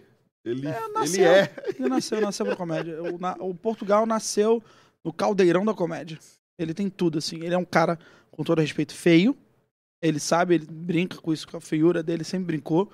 É um cara que nasceu pobre, fudido, ferrado, nunca teve ajuda de ninguém. Se juntou com os, com os amigos pra criar, pra ter um sonho. Hum. Foi atrás, abriu um comércio, se ferrou, tomou porrada, saiu com. Só teve dívida, só teve porrada a vida inteira. Comércio. Comércio, comércio. Ele teve uma Que- loja de roupa, se não me engano, uma loja de camisetas. É mesmo. Tomou porrada. Ele conta essa história, eu- se não me engano, acho que no Flow. Ficou com dívida, tudo. O cara só tomou. O cara, ele ganhava assim como eu, agora fazendo uma parte reclamando, mas também não, não cuspindo no prato. Nós ganhávamos, sem desmerecer, mil reais por mês. É muito. Tem, é mais que, acho que era muito mais que um salário mínimo na época. Só que nós tínhamos um trabalho muito exaustivo. Além disso, a gente criava os roteiros, ensaiava, a gente podia ganhar mais na função que a gente fazia. Uhum. Poderíamos. Isso na, no parafernália. No parafernália, já em tempos áureos, já em tempos bons, assim, já em Entendi. tempos de vacas gordas, a gente ganhava mil reais por mês. Tem muita proposta de aumento. Eu não, eu preciso também, isso eu preciso contar duas verdades. Uhum. Essa verdade, eu ganhava mil reais, mas eu trabalhei também em outros projetos da, da casa, onde eu ganhei mais. Entendi. Mas no parafernália, eu entrei ganhando mil reais e saí ganhando mil reais. Não, mas foram seis anos ininterruptos e ganhava só mil reais. E era... Só não, também não quero desvalorizar, porque eu sei que tem Claro. gente que ganha menos. Mas pro trabalho que a gente tinha, a gente merecia e poderia ganhar mais. Chegava a durar quanto uma gravação lá? Ah, vários. Ih, já teve gravação que durou 12 horas. Teve gravação já que durou também duas horas. Quatro. Duas horas nunca. Mas já durou quatro horas. Seis horinhas. E você nunca pensou em produzir alguma parada sua? Pra internet? É. engraçado, eu vou começar a produzir agora. Venha, venha à vontade agora. Mas eu sempre fui prestador de serviço na, na internet. Nunca tinha sido patrão. Uhum. Então agora eu tô começando a querer ser o meu próprio patrão na internet. E aí? É, eu acho que a gente tá na onda do videocast, eu quero vir também pro videocast. Eu quero fazer muita interação com quem tá em casa. Até porque a gente tá indo novamente pra uma outra fase da pandemia, uma outra loucura. Então, é, eu acho que quanto mais conteúdo a gente tiver, melhor. Quanto mais Pax Podcast tiver, melhor. Quanto mais é, flows, quanto mais vídeos, quanto mais pessoas produzindo humor. É isso. Na Sarjeta é um canal que engraçado, eu Sim, gosto deles, eu gosto deles. piadas, Eles É. fazem uma parada Nem louco, mas engraçados. É, é realmente muito cansativo. Muito, né? Eu Porque trabalhar 600 vídeos é muita coisa.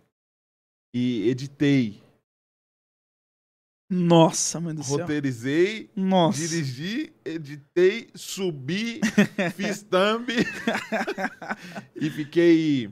Eu acho que a primeira vez que eu recebi do YouTube, eu acho que foi no um ano trampando, Cara, sem parar. sem parar, só Mas pela que- arte, tá ligado? Mas sabe que isso é um ótimo exemplo?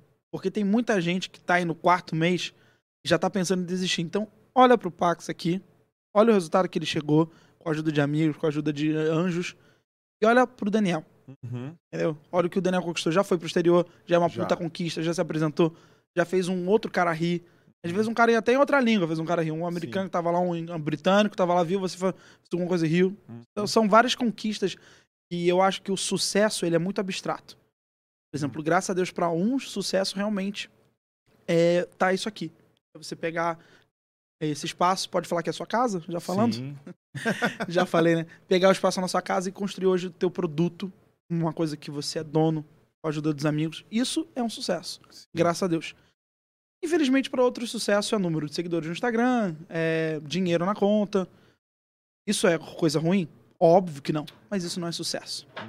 Sucesso é quando você se sente É que a realizado. arte, a arte move, né, cara? Muito. Eu, eu, eu, eu acho que a gente podia valorizar muito mais, só que com a educação do jeito que, que, Não dá, que não dá. tá, e não é tá agora, Foi desde sempre. desde sempre. Aí a pessoa que tá assistindo a gente agora, provavelmente vai, alguém vai comentar isso na live. Ah, até parece que eles não queriam estar com vários seguidores no Instagram ganhando, e ganhando muito dinheiro. É óbvio que a gente claro, quer. quero. E vamos conseguir. Sim, Amém. vamos comprar seguidores. E vamos comprar seguidores. É óbvio que a gente vamos quer. fazer sorteios de Make Amém. e iPhone 11 para ganhar seguidores. É, s- A gente quer, a gente quer muito. Mas isso significa sucesso? Não.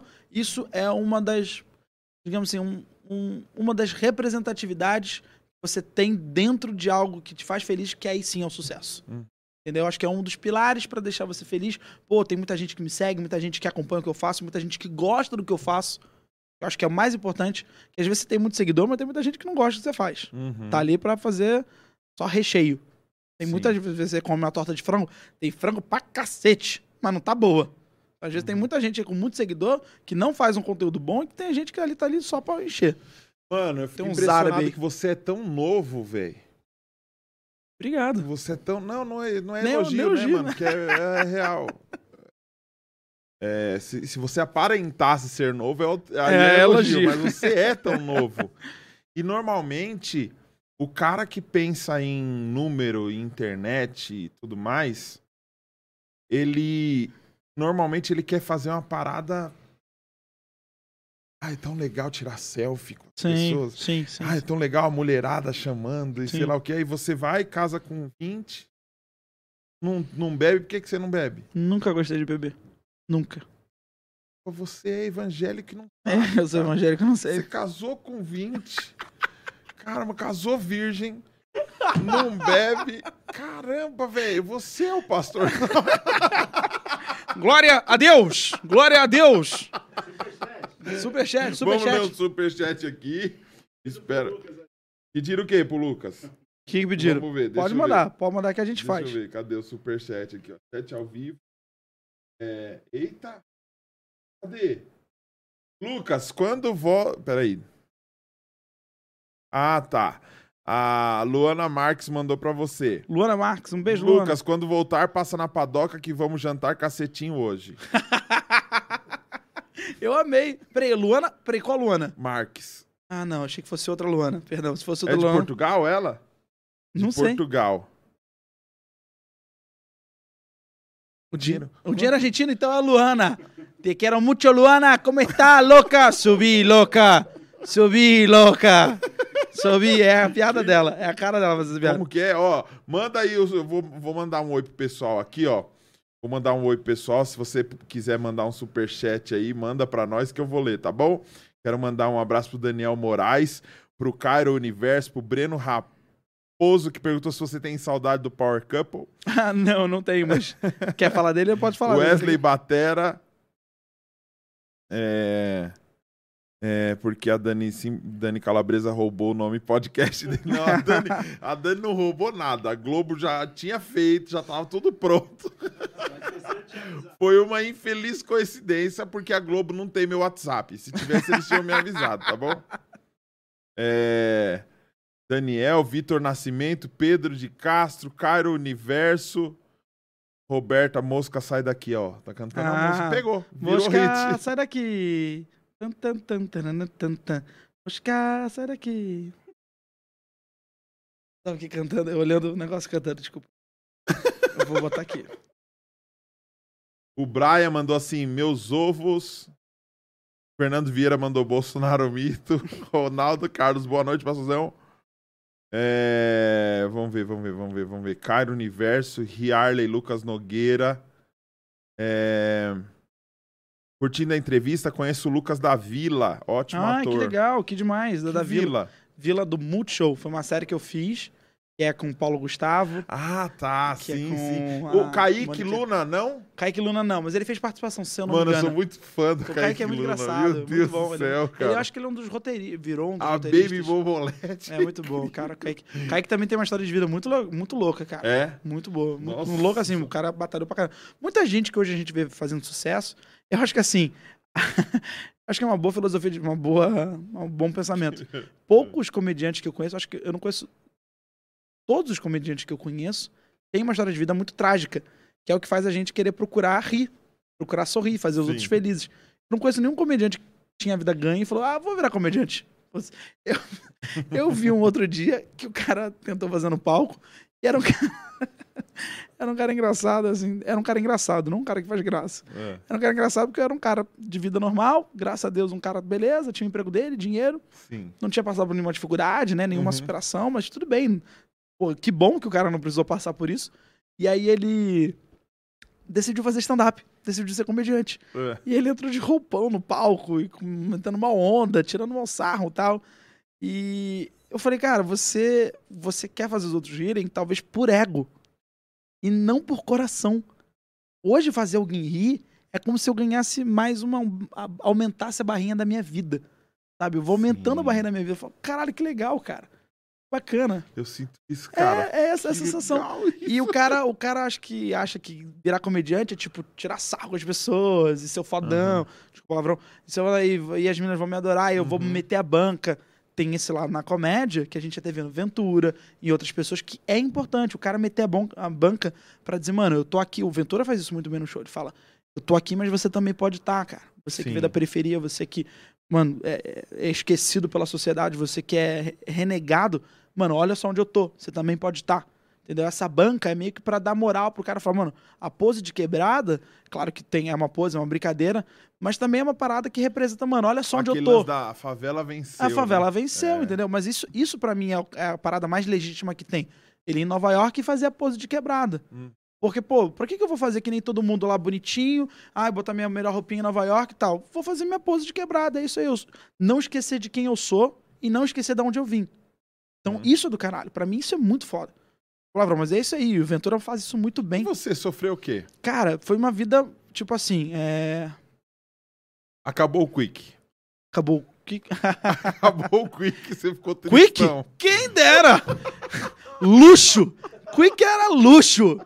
Eu tinha ali uma barra de manteiga. Sai da piscina que eu não quero que você pegue uma gripe. Nada, nada. A gente nasceu numa família bem pobre, cara, bem É? humilde, assim. É, eu digo, eu, eu tive essa filosofia de vida. cara de rico. Eu- todo mundo Fica acha. aqui na minha cabeça, pede Pix emprestado pra ele.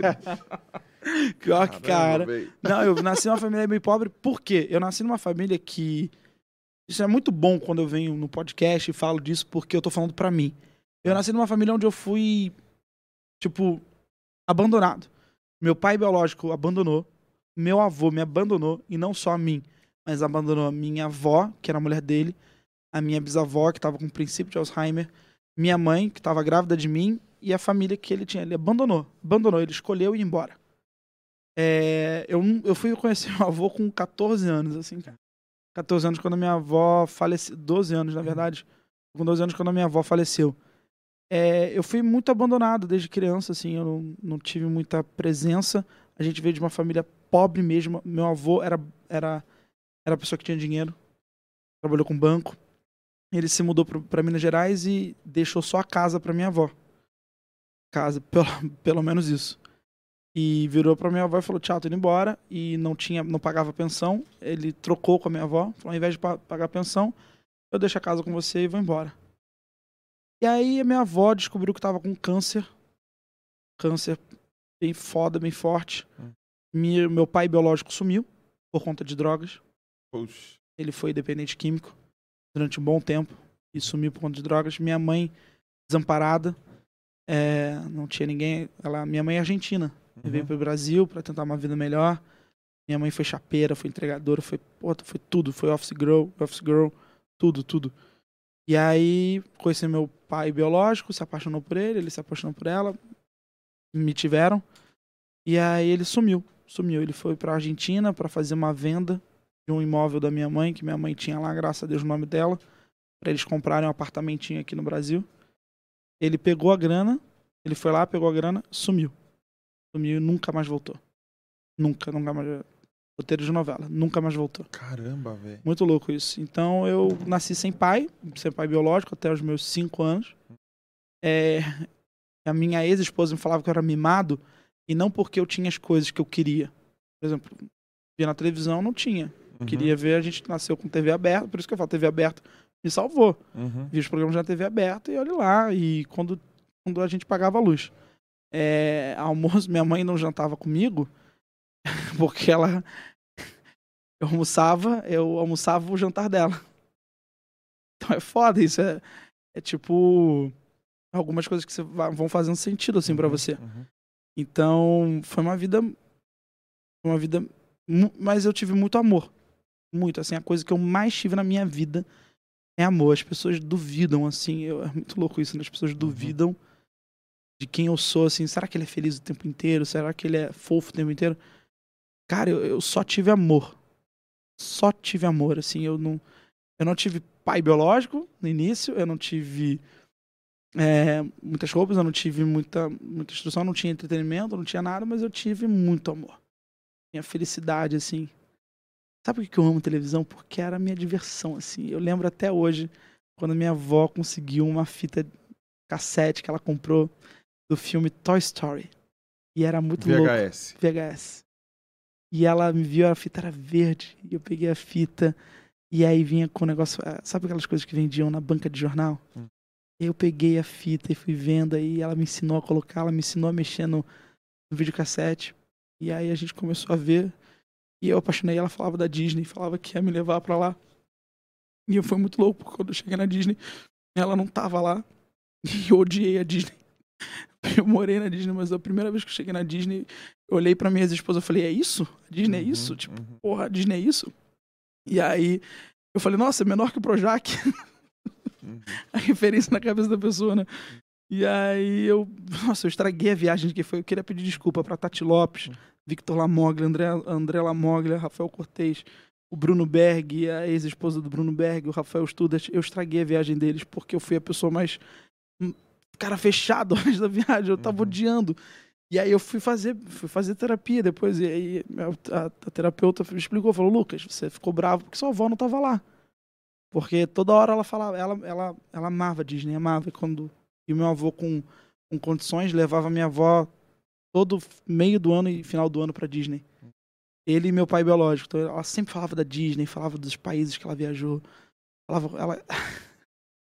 Loucura, quando eu fui a Paris, é, foi como um sopro no meu ouvido, assim, é, lembrando de um parque de diversões que ela falava que me levar, que é o parque do Asterix Obelix. Nossa, eu dei um pulo na mesa. Eu tava jantando, dei um pulo. Falei, meu Deus, eu preciso ir nesse parque. É o parque que minha avó falava que ia me levar, que ia me levar.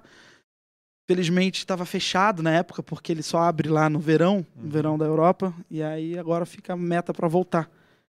Mas é muito louco, assim, eu, eu devo muito a ela, porque ela me incentivou muito, ela, ela, ela trouxe a alegria, ela trouxe a razão para viver. Uma mulher com câncer ferrada, tendo que trabalhar, sustentar a mãe, a nora e o neto e não poder enterrar o filho. Eu tenho assim para mim, eu digo que as duas maiores mulheres do mundo são a minha mãe, também tem uma história de vida sinistra, e minha avó, cara.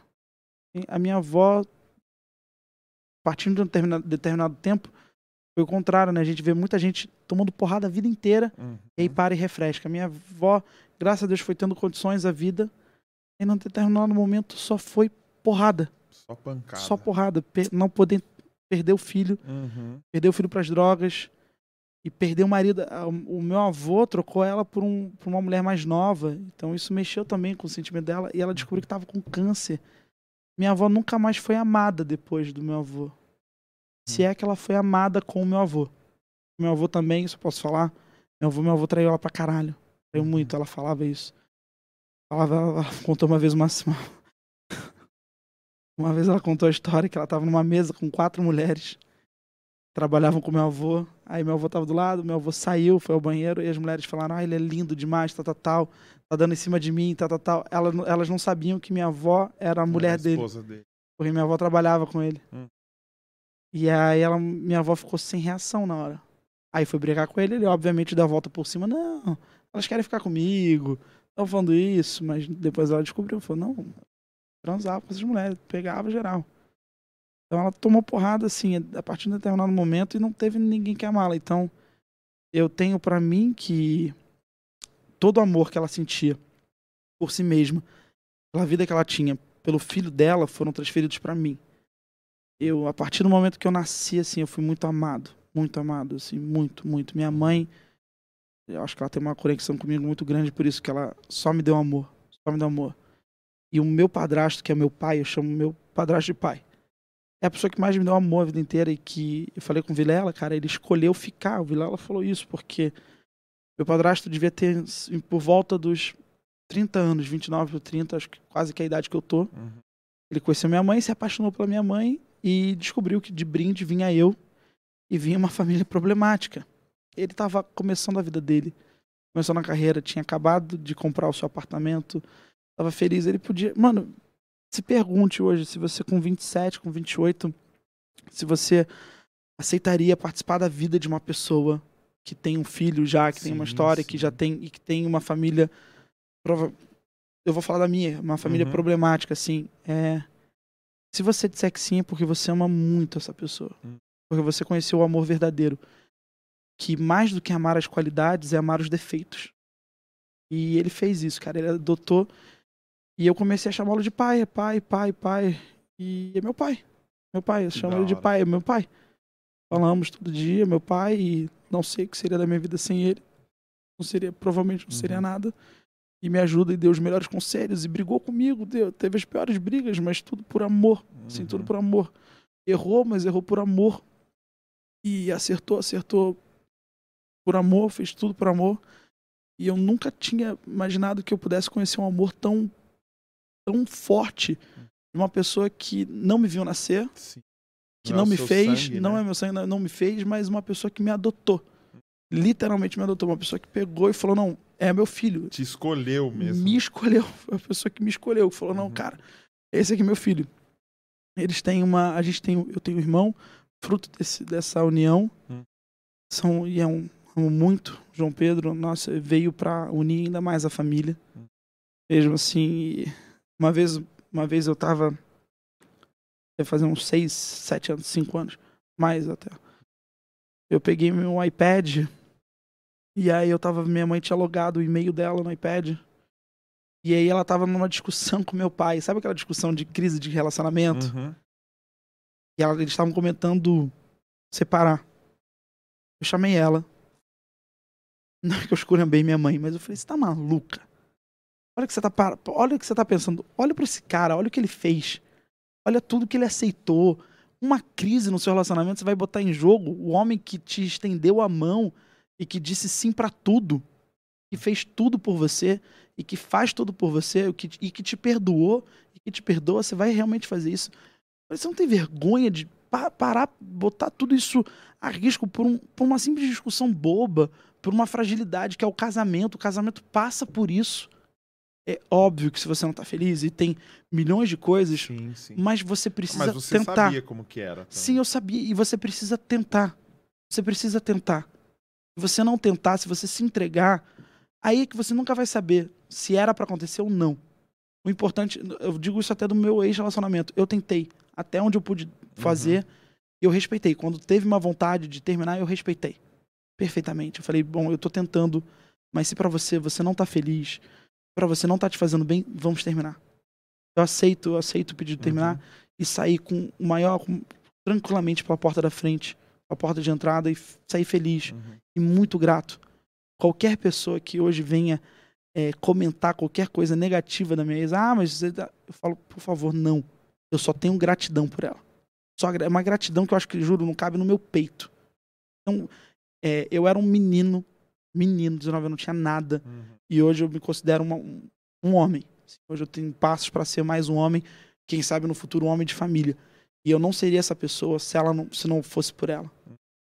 Então, é isso, eu falo assim, acho que gratidão à pessoa, você tem que tentar. Graças a Deus meus pais estão juntos até hoje, vão ficar juntos para sempre. Se entenderam, se resolvem, são é gato e rato, casamento normal. Tipo, Sim. tem as brigas do meu pai, é uma pessoa incrível, engraçada. Minha mãe é uma argentina, imagina se namorar, casar uma argentina que Ah, Sem- imaginando a discussão em, é, em espanhol. Não me hinchas la pelota, cara, é burro. É, como é? É cabrão, não é cabrão? És um maricón, não me hinchas la pelota. Mas é tipo, imagina, é tipo, é muito louco isso. E é isso. É, eu só tive amor. Só Uhum. tive, assim. Eu tive amor e um boneco do Piu Piu, que eu muito queria, se alguém tiver. Era um botão muito duro que você tinha que ficar apertando pra ele fazer barulho. Ah, Era um boneco assim grande, eu tive esse, essa... Eu lembro desse presente até hoje, que foi o... Eu passei o ano inteiro falando, nossa, boneco do Pipiu, eu quero boneco do Pipiu, o boneco do Pipiu. Chegou Natal, a gente só tinha um presente, né? E eu, o presente que eu ganhei foi o boneco do Pipiu. Foi tão legal, tão legal. Por isso que eu acho que eu amo a televisão, porque meu melhor amigo era a televisão.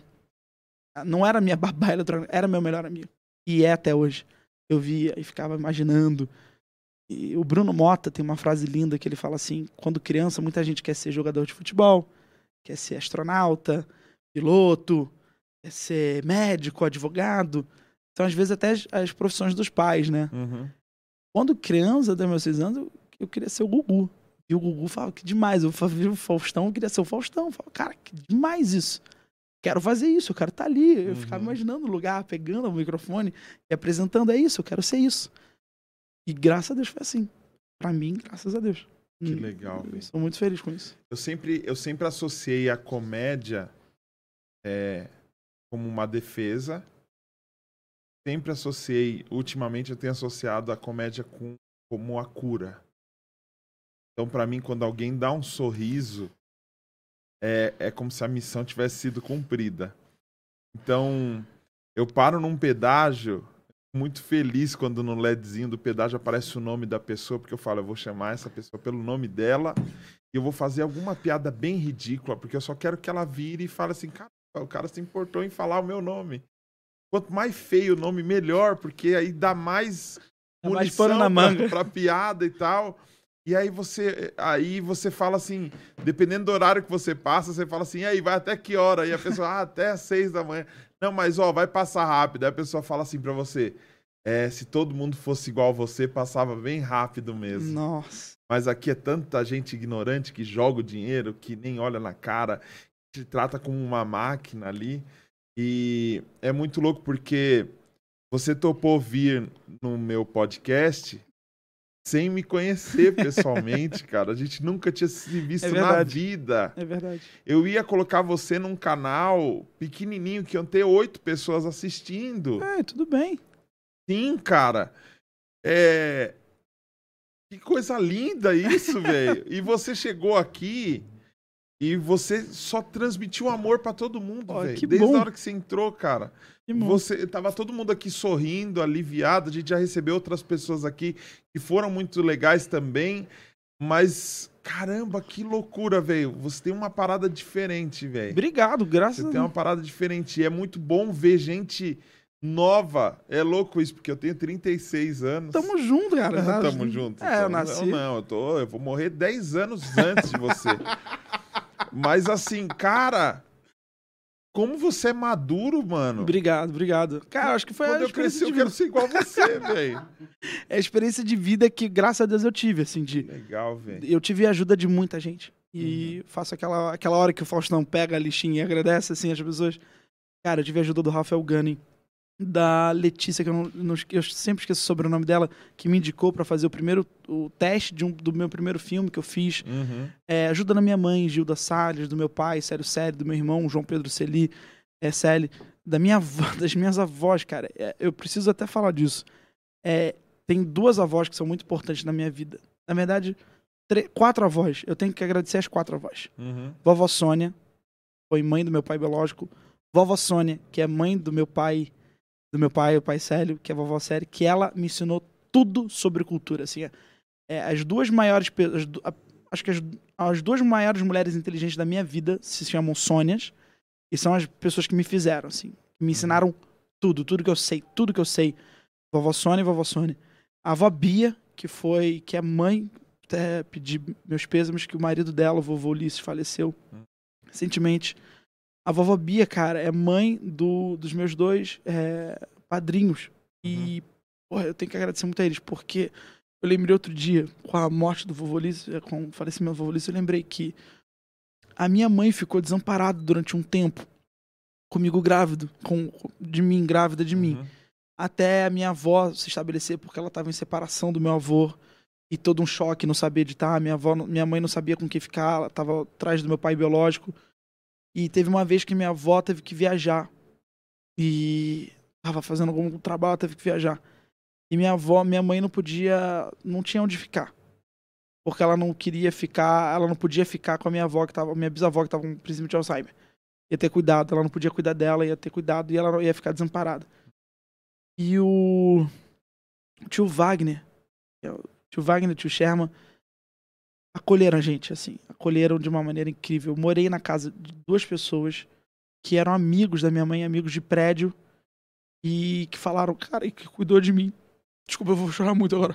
Mas é que cuidou de mim, cara, como um filho, assim, cara. Foi Uhum. foda, assim. Tio, tio Wagner é foda, porque, sim, ele era.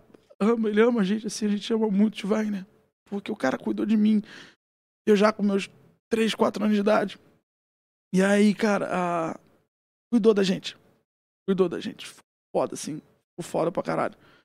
Cuidou da gente legal, assim. Ele- eu lembro que um dia ele me chegou, chegou com alguma coisa, assim, um presente, um carrinho, cara. Fiquei tão feliz, foi tão, tão legal. Ele fazia Uhum. tudo, assim. E dava de comer, dava, pagava comida, pagava tudo, tudo, tudo pra gente, cuidava da gente, nunca cobrou nada da gente, assim. Esse cara é foda. Tio Wagner e tio Sherman também são duas pessoas incríveis, assim, graças a Deus. Padrinhos. Tio Wagner, é, tio Sherman, meu padrinho. E tio Wagner, padrinho do João Pedro.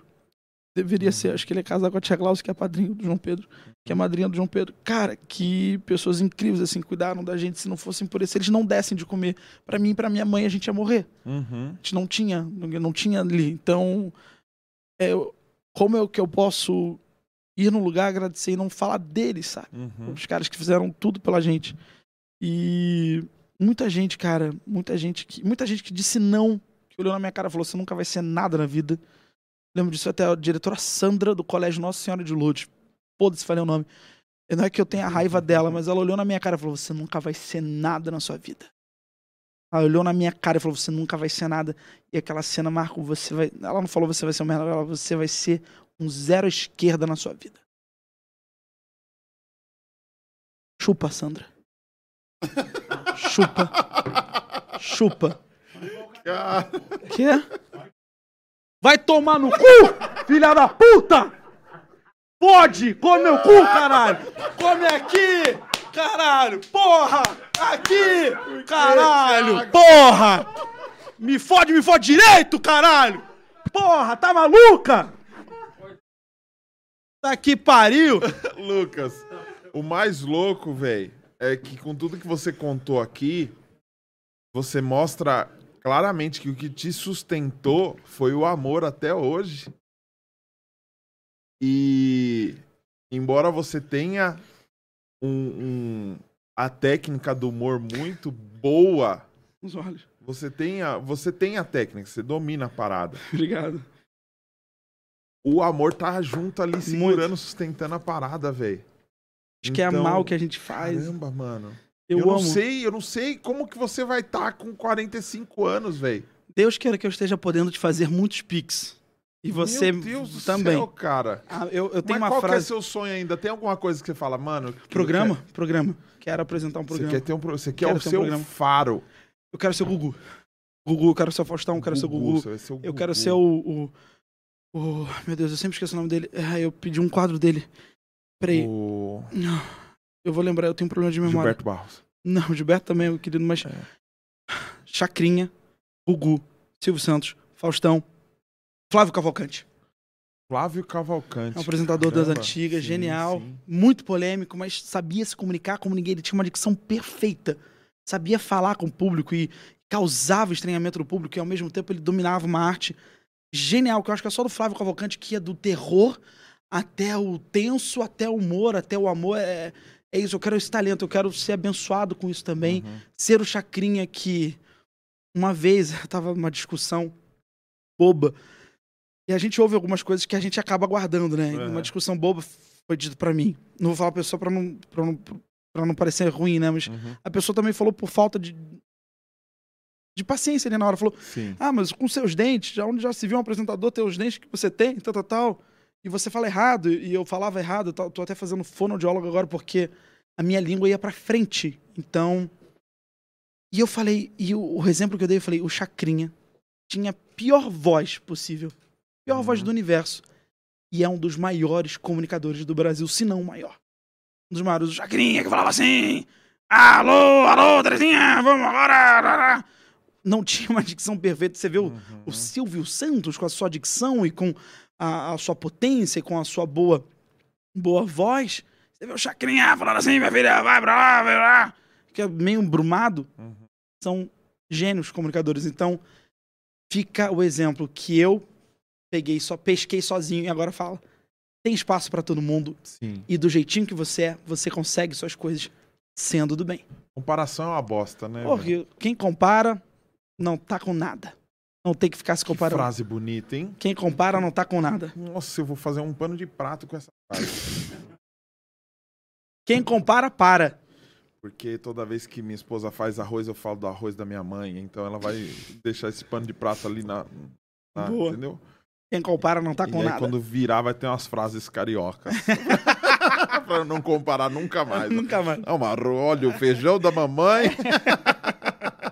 é louco, porque cada um tem o seu espaço, né? Quando- Exatamente. Quando as pessoas descobrem que o que elas precisam é ser a melhor versão delas mesmas, campeão, ninguém segura você, velho. Exatamente. Olha que louco, eu sempre tive é, é, o sonho parecido com o seu de, querer, de fazer alguma coisa pra TV ou de fazer alguma coisa pública, alguma coisa artística que as pessoas vissem e tal. Sempre amei muito a arte, mas eu, eu acho que eu não. Como eu não tinha contato, eu, eu acho muito louco isso no Rio de Janeiro, que parece que o Rio de Janeiro é tão pequeno, mas é tão criativo, tão produtivo, e pro cara acaba, o cara acaba tropeçando e cai na, na TV ali, É, parece Sim. pra, pra mim, né, que tô aqui em São Paulo, dá essa impressão. São Paulo é tão grande, cara, que às vezes você não sabe nem como chegar lá. Eu não, eu não, não tinha ideia como chegar. Como que eu faço um teste pra alguma coisa? Não sabia. Eu fiz um teste na minha vida de comercial e foi uma bosta e só. Eu nunca tive esse lance com a televisão, eu sempre quis fazer. E aí surge, a- através de um amigo, a ideia de produzir vídeos pro YouTube e sem experiência nenhuma, eu comecei a escrever, comecei a atuar, dirigir, fazer a parada. E aqui tô de novo fazendo uma parada totalmente independente, sozinho, correndo, porque eu acho que quando, o, o- quando algo te move, não importa se ninguém me chamar, velho, eu vou fazer, eu vou Eu dar um jeito de fazer. Exatamente. Entendeu? Então, eu tô aqui hoje e eu vou te falar a real. Quando eu te chamei, eu fiquei com medo, velho. Por quê? Porque, assim, cara, às vezes, eh, por fazer a parada independente, você fica com um- um- uma preocupação, tipo assim, será que o cara, será que a galera vai topar? Por que toparia? É, é, é, tem coisas que a gente começa a colocar como bloqueio na nossa mente, tipo assim, não, não vai virar, não vai dar certo, não vão aceitar, não vão querer, não, eu sou muito pequeno, eu não tenho um- um- uma parada, uma estrutura incrível pra fazer a coisa acontecer. E é louco que não Na real, é quando você faz a parada com amor, a parada acontece, velho. E eu tô com isso aqui montado, não é porque eu tenho dinheiro pra caramba, pelo contrário. O Itaú tá pagando, filho. Eu não sei como eu vou devolver, mas o Itaú tá pagando. E tipo assim, caramba, velho. Tudo aqui, tudo que você viu nesse lugar aqui, mano, foi construído com amizade, com amor, com gente fazendo e a gente apanhando. Esses caras estão filmando aqui, ó. É tudo lascado. mas estão afim de fazer porque querem fazer, Que porque demais. curtem a arte. Tem gente aqui te, te ouvindo aqui, velho. Tá aprendendo com a sua história, velho. Que aprendendo tomara. com, tá aprendendo com o que você tá falando. Então, não é papo de coach, não, mas é isso. O amor ajuda a gente a alcançar e fazer a parada e cumprir nossa missão. E eu vou falar pra você, cara. Louco, mano, te conhecer, velho. Pô, foi Que maravilhoso, louco te né? conhecer. E eu tenho certeza que você tá cumprindo sua missão de um Amém. jeito incrível, mano. Amém. Incrível, Deus, mano. amém Caramba. mesmo. Eu virei um torcedor seu, mano. Amém. Mais E eu do que seu. um admirador, cara. Eu, eu quero ver você voar, mano. Cada Nós. vez mais, mano. Amém. Nós, e nós, por Sei favor. que já tá Amém. milionário. E- não, a- eu até falo, eu tenho até uma frase que é o seguinte: a meta é ficar bilionário. Por quê? Se der errado, a gente fica milionário. Essa é a meta. Essa é a frase, juro, frase de vida. Obrigado. Obrigado! Atenção, atenção! A meta é ficar bilionário. Por Deixa eu fazer uma pergunta. der errado, é milionário. Você vai me convidar pro seu programa quando Ma- você tiver um? Mas quem sabe você não faça parte dele. Ah. De verdade. Mas eu não sei se eu fico bem de maiô. Ah, não! Mas eu posso fazer outra coisa, qualquer coisa. Tudo, pode fazer tudo. Pode ser da banda, pode ser o. Como eu. Caramba. O, o, que eu esqueci o termo, no, tem um termo comediante. Mas pode ser o, o cara, o apresentador da banda, o comediante da banda. Ah, legal, velho. Tem coisa pra caramba. Vamos mandar um abraço pro pessoal aqui. Vamos, vamos sim. Vamos, Deixa passa. ó, cadê? Caramba, que legal, velho. Vocês estão curtindo, gente? Olha só que legal, ó. Cristão Word Plugins, Harley Brandão, Fabiano Carvalho, que live incrível, olha que legal. Que demais. Caramba, velho. Caramba, que louco, mano. É. John, Pedro Michele, Michaelis, Micolis. Nossa, que nome feio. Holy, Caroline Marques, pelo amor de Deus, entenda, o Daniel Araújo não é pastor. Ah, tá, de- deve estar. Ah, não, é, que vai vir os crentes. Não olha pros crentes muito crentes. Não, fica tem uns tranquilo. bem crente mesmo. Mas a gente quer agradar todos Um aqui. beijo pra vocês, viu? Caramba, hã? Você não mostrou sua bunda branca. Não, mas a Carol tá me defendendo, entendeu? É... O pessoal falou que eu vou sair no Fuxico Gospel. Olha que da hora. Vou- que louco. Um abraço aí pro Daniel, pro Felipe Otmar, Harley Brandão, Eric Gamer. Pro outro Daniel, ó, tá, tá vendo? É, pô, não consigo ver alguém chorar, já fico olho molhado também. Caramba. Diego Vieira, Samara de Lima Estima. Seu sobrenome é Estima?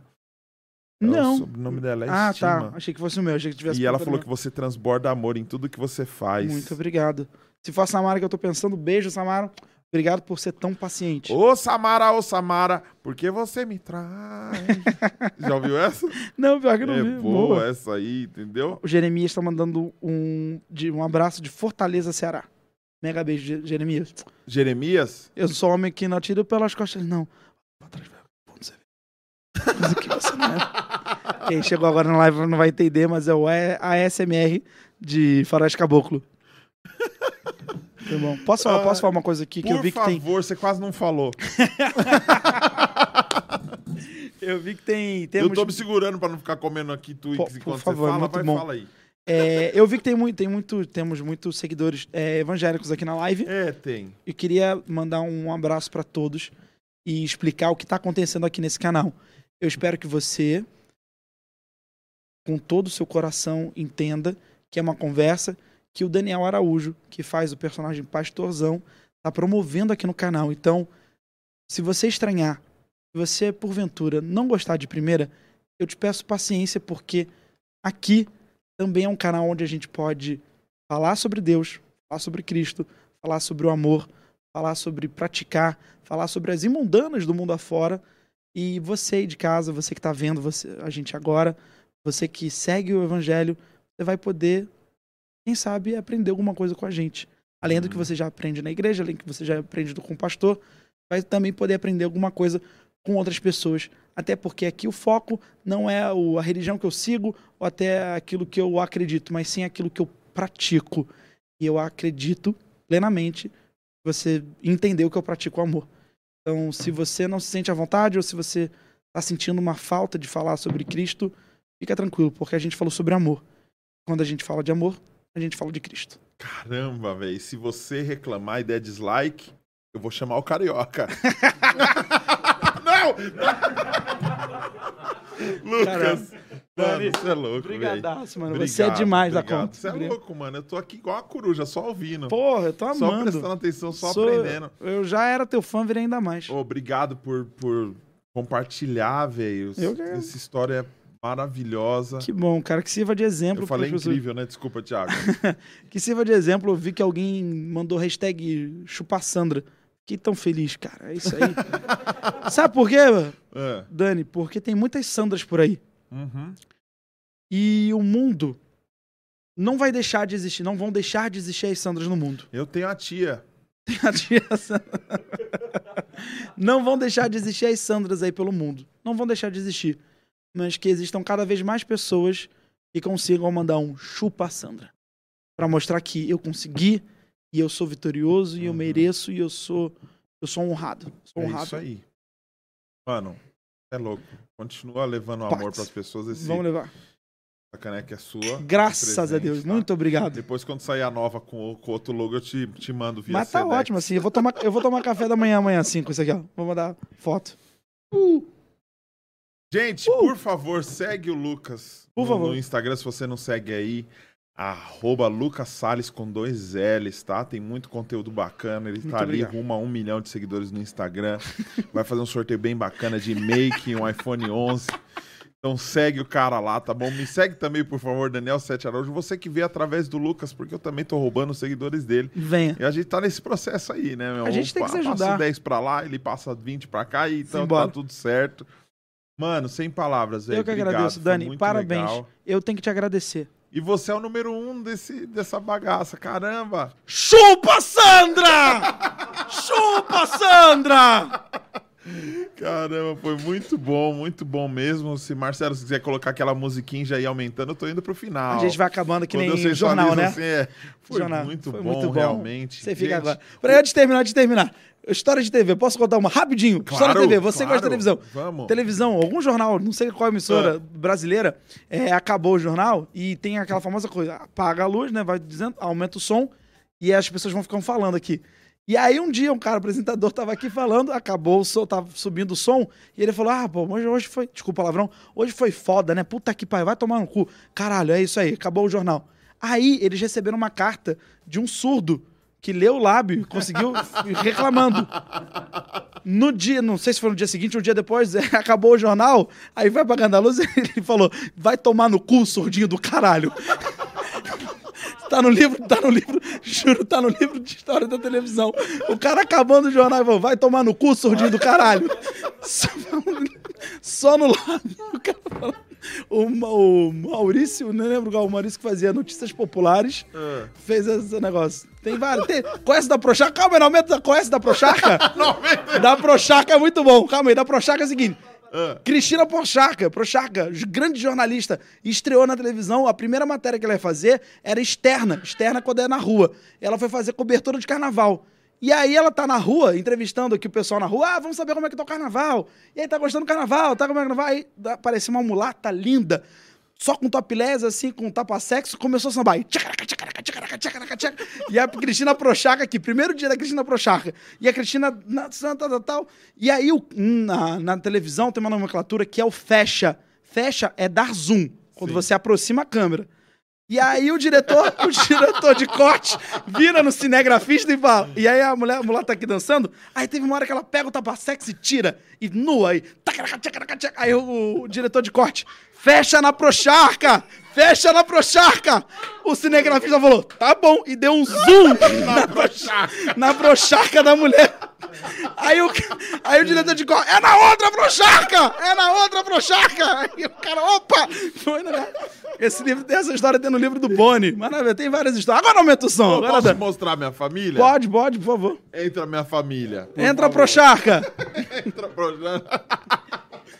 Ah, Ó, o que coisa Theo. linda. Parabéns. A gente tá todo mundo higienizado, al- alcoolizado. tá? É, pode tirar a máscara. Vem, Bruna. Por gente, favor, o vem pessoal cá. tá tudo de máscara, os câmeras aqui. Todo mundo. A gente cuidou, vem aqui só pra E mostrar aí? aqui, ó. Vem. Ó, essa é a coisa Bruna, tem linda. nove anos. Bruna, vem como cá você dar um é abraço linda. no tio. Esse é o Theo que tá tocando baixo aí, tá vendo? Tava Theo, gritando ali no fundo. Theo, você é lindo. Como é que tá? Fala oi aqui. Fala, chupa Sandra. Theo, Theo, Theo, fala no microfone. Papai. Você é amor, é meu presente de vida. Eu te ofereço um dolly com toda a emoção. Mostra a língua pro tio, Theo. Mostra a língua pro tio. Que coisa. Parabéns, Bruna. Tá Parabéns vendo pelo a. Bruno, Theo e Bruno. minha esposa Michelle. Parabéns, parabéns. Viu? Que Eles que, que família abençoada. liberaram a garagem pra eu fazer o estúdio aqui. Parabéns. Tá? Muito bovinho você. Lucas, obrigado. Pode Eu deixar ele agradeço. sabe andar. Põe ele no chão assim, ele sai Ah, não, mas agora eu levo, vou levar pra três casa. vezes aqui. Tem um negócio nas não é presente? Não é a caneca Não, e o Theo? Eu jurava que era a caneca e o Theo pra levar pra Se você casa. levar três dias, nós deixa. Mas Valeu, Dani. Obrigado. Valeu. obrigado. Gente, muito obrigado. Ó. Segue a gente nas redes sociais. Muito obrigado mesmo pra você que, que participou, pra você que assistiu. Se você tá assistindo isso depois, ajuda a gente a compartilhar e já deixa aqui nos comentários quem você quer ver aqui sentado, trocando ideia, compartilhando experiência, falando comigo. Nosso Theo deu um soco nele. Eu acho que não mostrou. Graças a Deus, tava aqui, né? Ufa! Quase rolou um carioca com o moleque. Moleque, filho da puta!